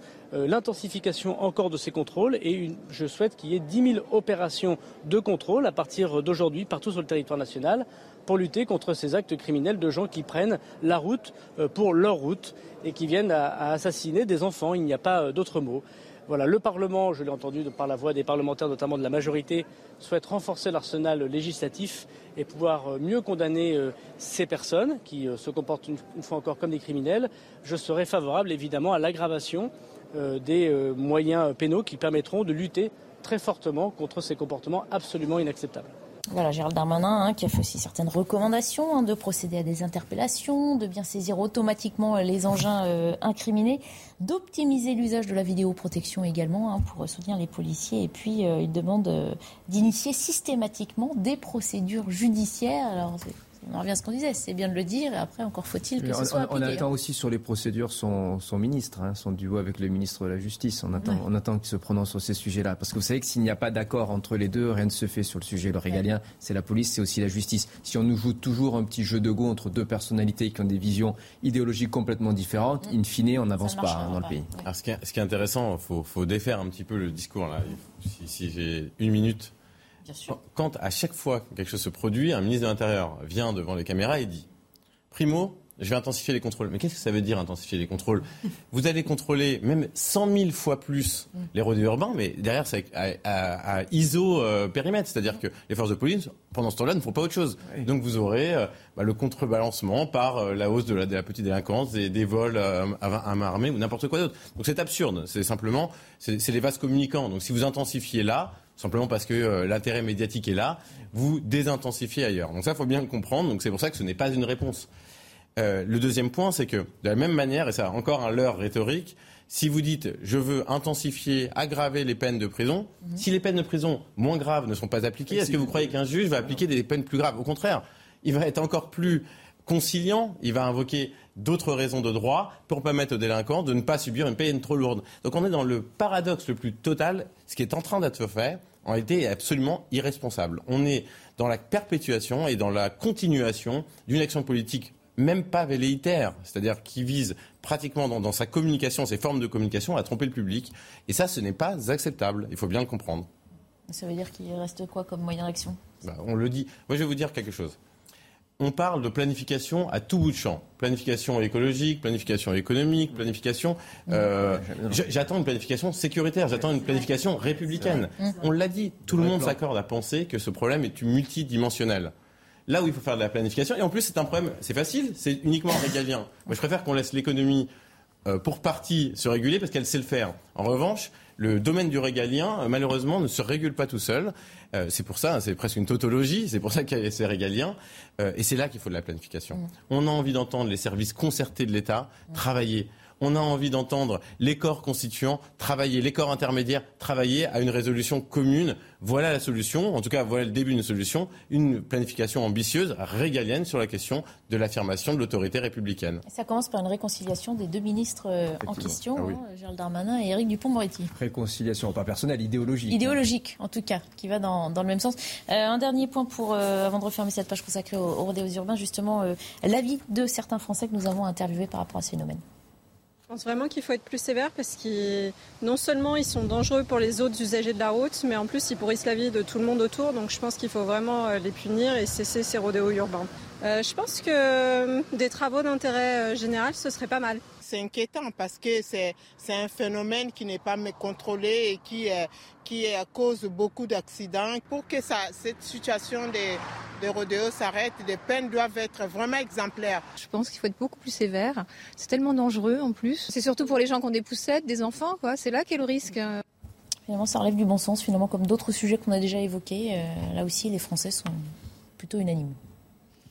Il nous reste 8 minutes pour euh, parler d'un sujet que nous évoquions déjà vendredi, l'intervention avec des propos polémiques de Jean-Luc Mélenchon dans la crise qui oppose la Chine et Taïwan. La Chine, vous le savez, a entamé euh, des manœuvres militaires, une démonstration de force en représailles à la visite sur l'île de Nancy Pelosi, la présidente de la Chambre des représentants américains. Jean-Luc Mélenchon, qui s'était prononcé sur son blog pour euh, une Chine unie, s'attirant au passage eh bien, les remerciements de l'ambassade de Chine en France qui avait tweeté. Le chef de la France Insoumise a confirmé ses dires ce week-end. Regardez sur son blog. Il dit euh, n'avoir fait que répéter la doctrine constante de notre pays depuis 1965 à propos de la Chine. Il n'y a qu'une seule Chine, dit euh, Jean-Luc Mélenchon, et qu'on ne vienne pas me dire, ajoute-t-il, que mon propos revient à approuver tout ce que fait le gouvernement chinois. Comment euh, interprétez-vous ces propos de Jean-Luc Mélenchon? Il semble jouer la Vierge effarouchée sur ces thématiques. En fait, il joue la Vierge effarouchée notamment parce qu'il est dédié par euh, l'essentiel de ses alliés. Alors, en premier lieu, les écologistes et le Parti socialiste, et que même au sein de la LFI, il y a un certain nombre de, de personnes qui sont désolidarisées. Presque mm. personne n'a repris sa déclaration. Mm. Vous allez vérifier. Mm. Euh, alors, deuxième élément, on est toujours dans la communication. En fait, en creux, lorsqu'on dit on a toujours reconnu qu'il y a qu'une seule Chine, c'est pas vrai. En fait, ce qu'on a fait, c'est qu'on n'a pas reconnu l'État de Taïwan, ce qui n'est pas tout à fait la même chose. C'est-à-dire qu'effectivement, on ne reconnaît pas l'État de Taïwan, euh, ce qui n'empêche pas qu'on a euh, une représentation diplomatique, qu'on a des relations diplomatiques, comme la, plupart des grandes démocraties du monde. Mmh. Et en fait, il joue là à un jeu de mensonge par omission qui ne dupe personne. Mmh. Euh, Jean-Luc Mélenchon a entamé véritablement sa nouvelle, son nouveau positionnement, qui est celui d'agiter le spectacle politique permanent. Mmh. Donc on va avoir droit à cinq ans de déclaration de cet ordre-là, à l'emporte-pièce, à lui et à Dia parfois dans le bon sens, parfois dans le mauvais. Euh, et là, on n'est pas tout à fait dans le bon parce que euh, la situation est importante et exige qu'on la traite avec euh, un peu de rigueur et, un peu d'honnêteté intellectuelle. je pense qu'on n'y est pas du tout. C'est vrai que depuis un mois et demi, il semble que la France insoumise ait envie d'occuper le terrain médiatique. Oui, alors j'ai longtemps cru que la NUPES pouvait exposer plutôt sur mes sujets, les sujets économiques et sociaux, et en réalité, je suis en train de me dire que c'est peut-être l'international qui va leur causer des difficultés. Il y a déjà beaucoup de tensions entre eux hein, au sein de leur coalition sur, l'Ukraine. Sur l'Ukraine, il, y a des, éléments euh, des écologistes ou des membres du PS qui sont vraiment euh, dans, un soutien affirmé aux Ukrainiens face aux Russes. Et on a vu que Mélenchon a plutôt soutenu Poutine, cette fois-ci euh, avec la Chine. Non, il, se rappelle à notre, à notre bon souvenir, il est avant tout un communiste, ça n'est pas un grand démocrate, et donc il n'a aucun problème à soutenir euh, les dictatures ou ce qu'on appelle les démocratures, c'est-à-dire des formes de démocratie matinées d'éléments très autoritaires qui n'ont rien à voir avec nos démocraties occidentales. C'est bien, ça nous, ça nous rappelle aussi qu'il n'est pas prêt finalement à accéder au pouvoir parce qu'il n'accepte pas les canons de la démocratie occidentale et les valeurs de la démocratie occidentale qui sont celles de la démocratie française et normalement celles du républicanisme. Je me demande comment il peut encore se targuer d'être républicain. Il a bien cité la Troisième République, les, les pères fondateurs de la République française et dans un même souffle soutenir Poutine mmh. euh, ou le régime de Xi actuel en, Chine. Je crois qu'il y a une véritable incohérence avec ces autres positions et, je crois que ces, prises de position internationales qui choquent, elles vont plutôt affaiblir, alors bien évidemment Mélenchon lui-même et la LFI, mais surtout la NUPES derrière. Alors justement, euh, on l'évoquait, euh, c'est une prise de position comme d'autres hein, d'ailleurs, qui euh, crée des dissensions au sein même de la NUPES, c'est ce que nous rappelle Amandine Rouve.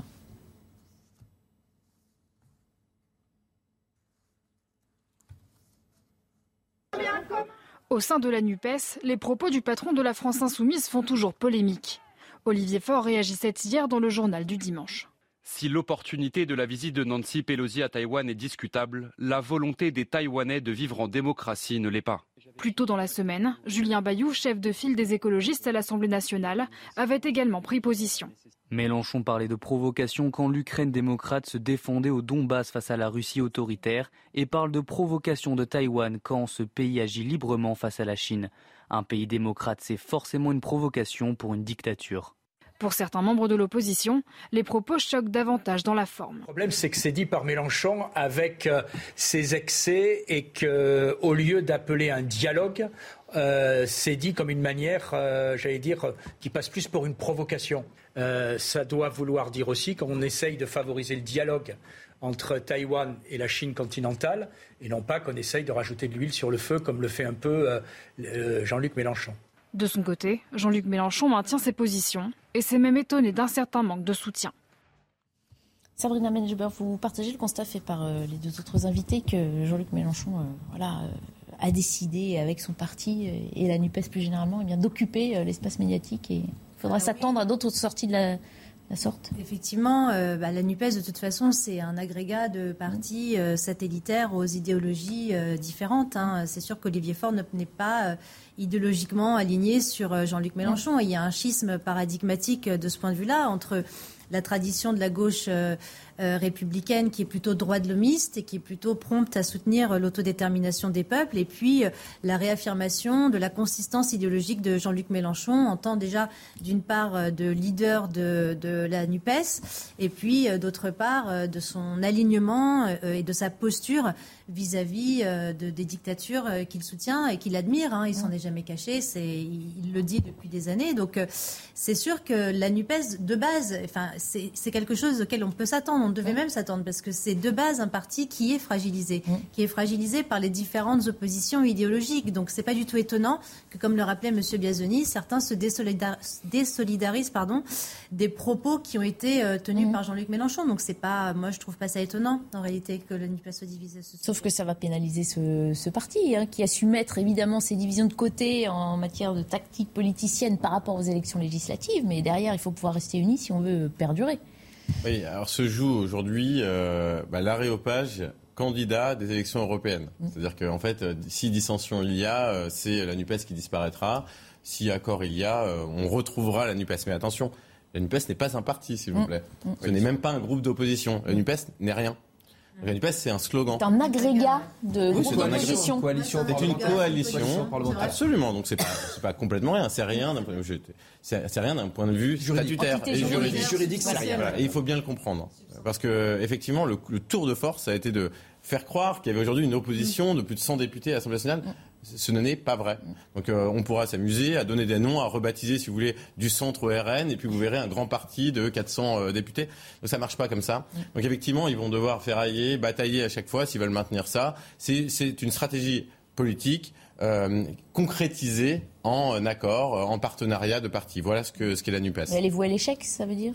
Je, je, dis rien du tout parce qu'en réalité... À la rentrée, ça peut exploser sur tant d'autres sujets euh, qui vont se poser. Euh. absolument. je ne sais pas si allez-vous à l'échec parce que je ne sous-estime pas la force du machiavélisme en politique et des intérêts individuels. Donc en fait, ça, c'est un ciment qui est probablement euh, suffisamment euh, important ou solide pour tenir une coalition de cet ordre-là.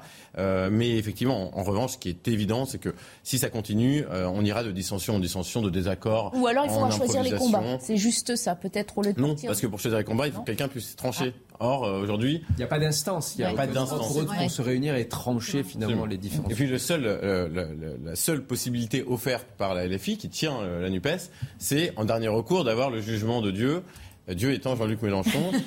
euh, donc je ne suis pas certain que messieurs Bayou, que monsieur Faure soient tout à fait alignés avec cette proposition que le Parti communiste soit non plus. On attendra la rentrée pour en savoir plus. Merci en tout cas à tous les trois d'avoir participé à Midi News euh, aujourd'hui. À suivre la belle équipe présentée par euh, Michael Dorian. Je vous retrouve pour ma part euh, demain, 11h pile sur l'antenne de CNews. Bonne fin de journée.